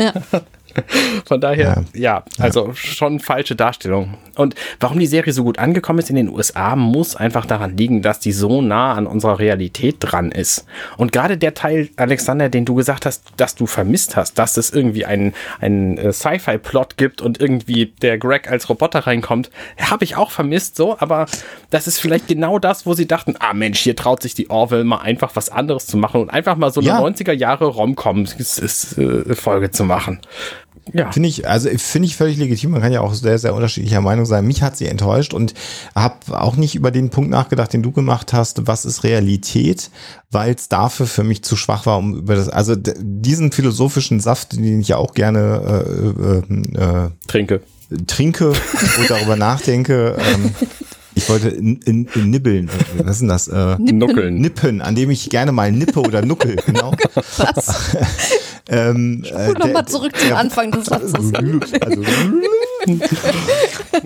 also, die philosophische Komponente, äh, das, ähm, was ist Realität, da nuckel ich ja auch gerne mal gedanklich dran rum an diesem Thema, aber dafür war mir da einfach zu wenig gegeben. Ja, ich sehe das, dass man diesen Punkt äh, an diesem Tisch, den Gordon anführt, aber dafür hätte man, finde ich, das Drehbuch anders konzipieren müssen, wenn es darum geht. Ich glaube, hier geht es wirklich um die Wahrhaftigkeit des sich Verliebens. Darauf springen die Leute auch alle an und vielleicht äh, war man sehr happy, dass in der Cypher-Serie das mal nicht in einem, in einem, in einem, in einer Entladung im EPS äh, Energiegitter, was dann dazu führt, ja. dass irgendwas schief läuft, äh, hinausläuft, sondern dass die Geschichte sich entwickelt und vielleicht auch die Tatsache, dass es eben auch kein Happy End gibt. Vielleicht hat auch das die Leute abgeholt, weil das läuft ja auch gegen Hollywood. Ja. Die sind glücklich, sie sind wahrhaftig miteinander, sie findet Gordon toll und trotzdem geht sie zurück zu ihrem Ex-Freund. Ja. Weil die Simulation sagt, sie geht zurück zu ihrem Ex-Freund, weil auch das ja in dem mhm. Telefon drin ist. Mag alles sein, wenn es den Menschen gefallen hat, super. Ja. Für mich, der ja auch eine gewisse Erwartungshaltung an diese Serie hat, ist die hier nicht erfüllt worden. Wobei Einfach. natürlich die Erwartungshaltung an diese Serie auch ist, die Charaktere werden besonders gut dargestellt. Und das macht diese Episode nun mal. Also, das ne? macht sie in jedem Fall. Das habe ich auch mhm. hervor unterstrichen. Das, das, das ist ja auch das, was wir an die Orwell so schätzen. Also von daher. Ja. Ja. ja. Gut. Die Auflösung. Hat denn nun in Hoaxilla Alexander irgendeine Folge verpasst? Oder waren alle Folgen immer mit Alexa und Alexander zusammen? Die Auflösung ist, alle Huxilla-Folgen waren immer mit Alexa und Alexander zusammen, außer es gibt ein, eine Folge, in der weite Teile weder mit Alexa noch mit ich mit mir sind. Da hat jemand anderes ein Interview geführt, äh, das wir als äh, Thema ja. einer Episode benutzt haben. Das hat es gegeben. Und bei den Ferngespräch Wild Mikes Specials gibt es durchaus Folgen, die nur mit Alexa oder nur mit mir sind wo mal jemand fehlt. Aber die klassischen Huxilla-Folgen, da kommen wir zumindest immer beide drin vor. Und es gibt zumindest eine Folge, wo jemand anders das Hauptthema beschreitet mit einem Interview. Und da sind wir aber beide nicht vertreten. Wunderbar, da hätten wir das auch geklärt. Wir hören uns nächste Woche wieder bei Huxilla. genau. Alles Gute bei euch bis nächsten Monat und ich freue mich schon auf die nächste Folge von Offenbar den ja. Orwell. Ja, ich mich auch. Vielen Dank euch beiden. Bis zum nächsten Mal. Ciao, ciao. Danke dir, Arne. Tschüss. tschüss. Ciao, macht's gut. Hey, ich bin Arne und das war offenbar The Orville. Wenn euch dieser Podcast gefällt, dann unterstützt mich doch gern. Ich schneide, produziere und hoste diesen und weitere Podcasts, wie auch andere Projekte im Netz. Informationen zu Unterstützungsmöglichkeiten findet ihr auf compendion.net.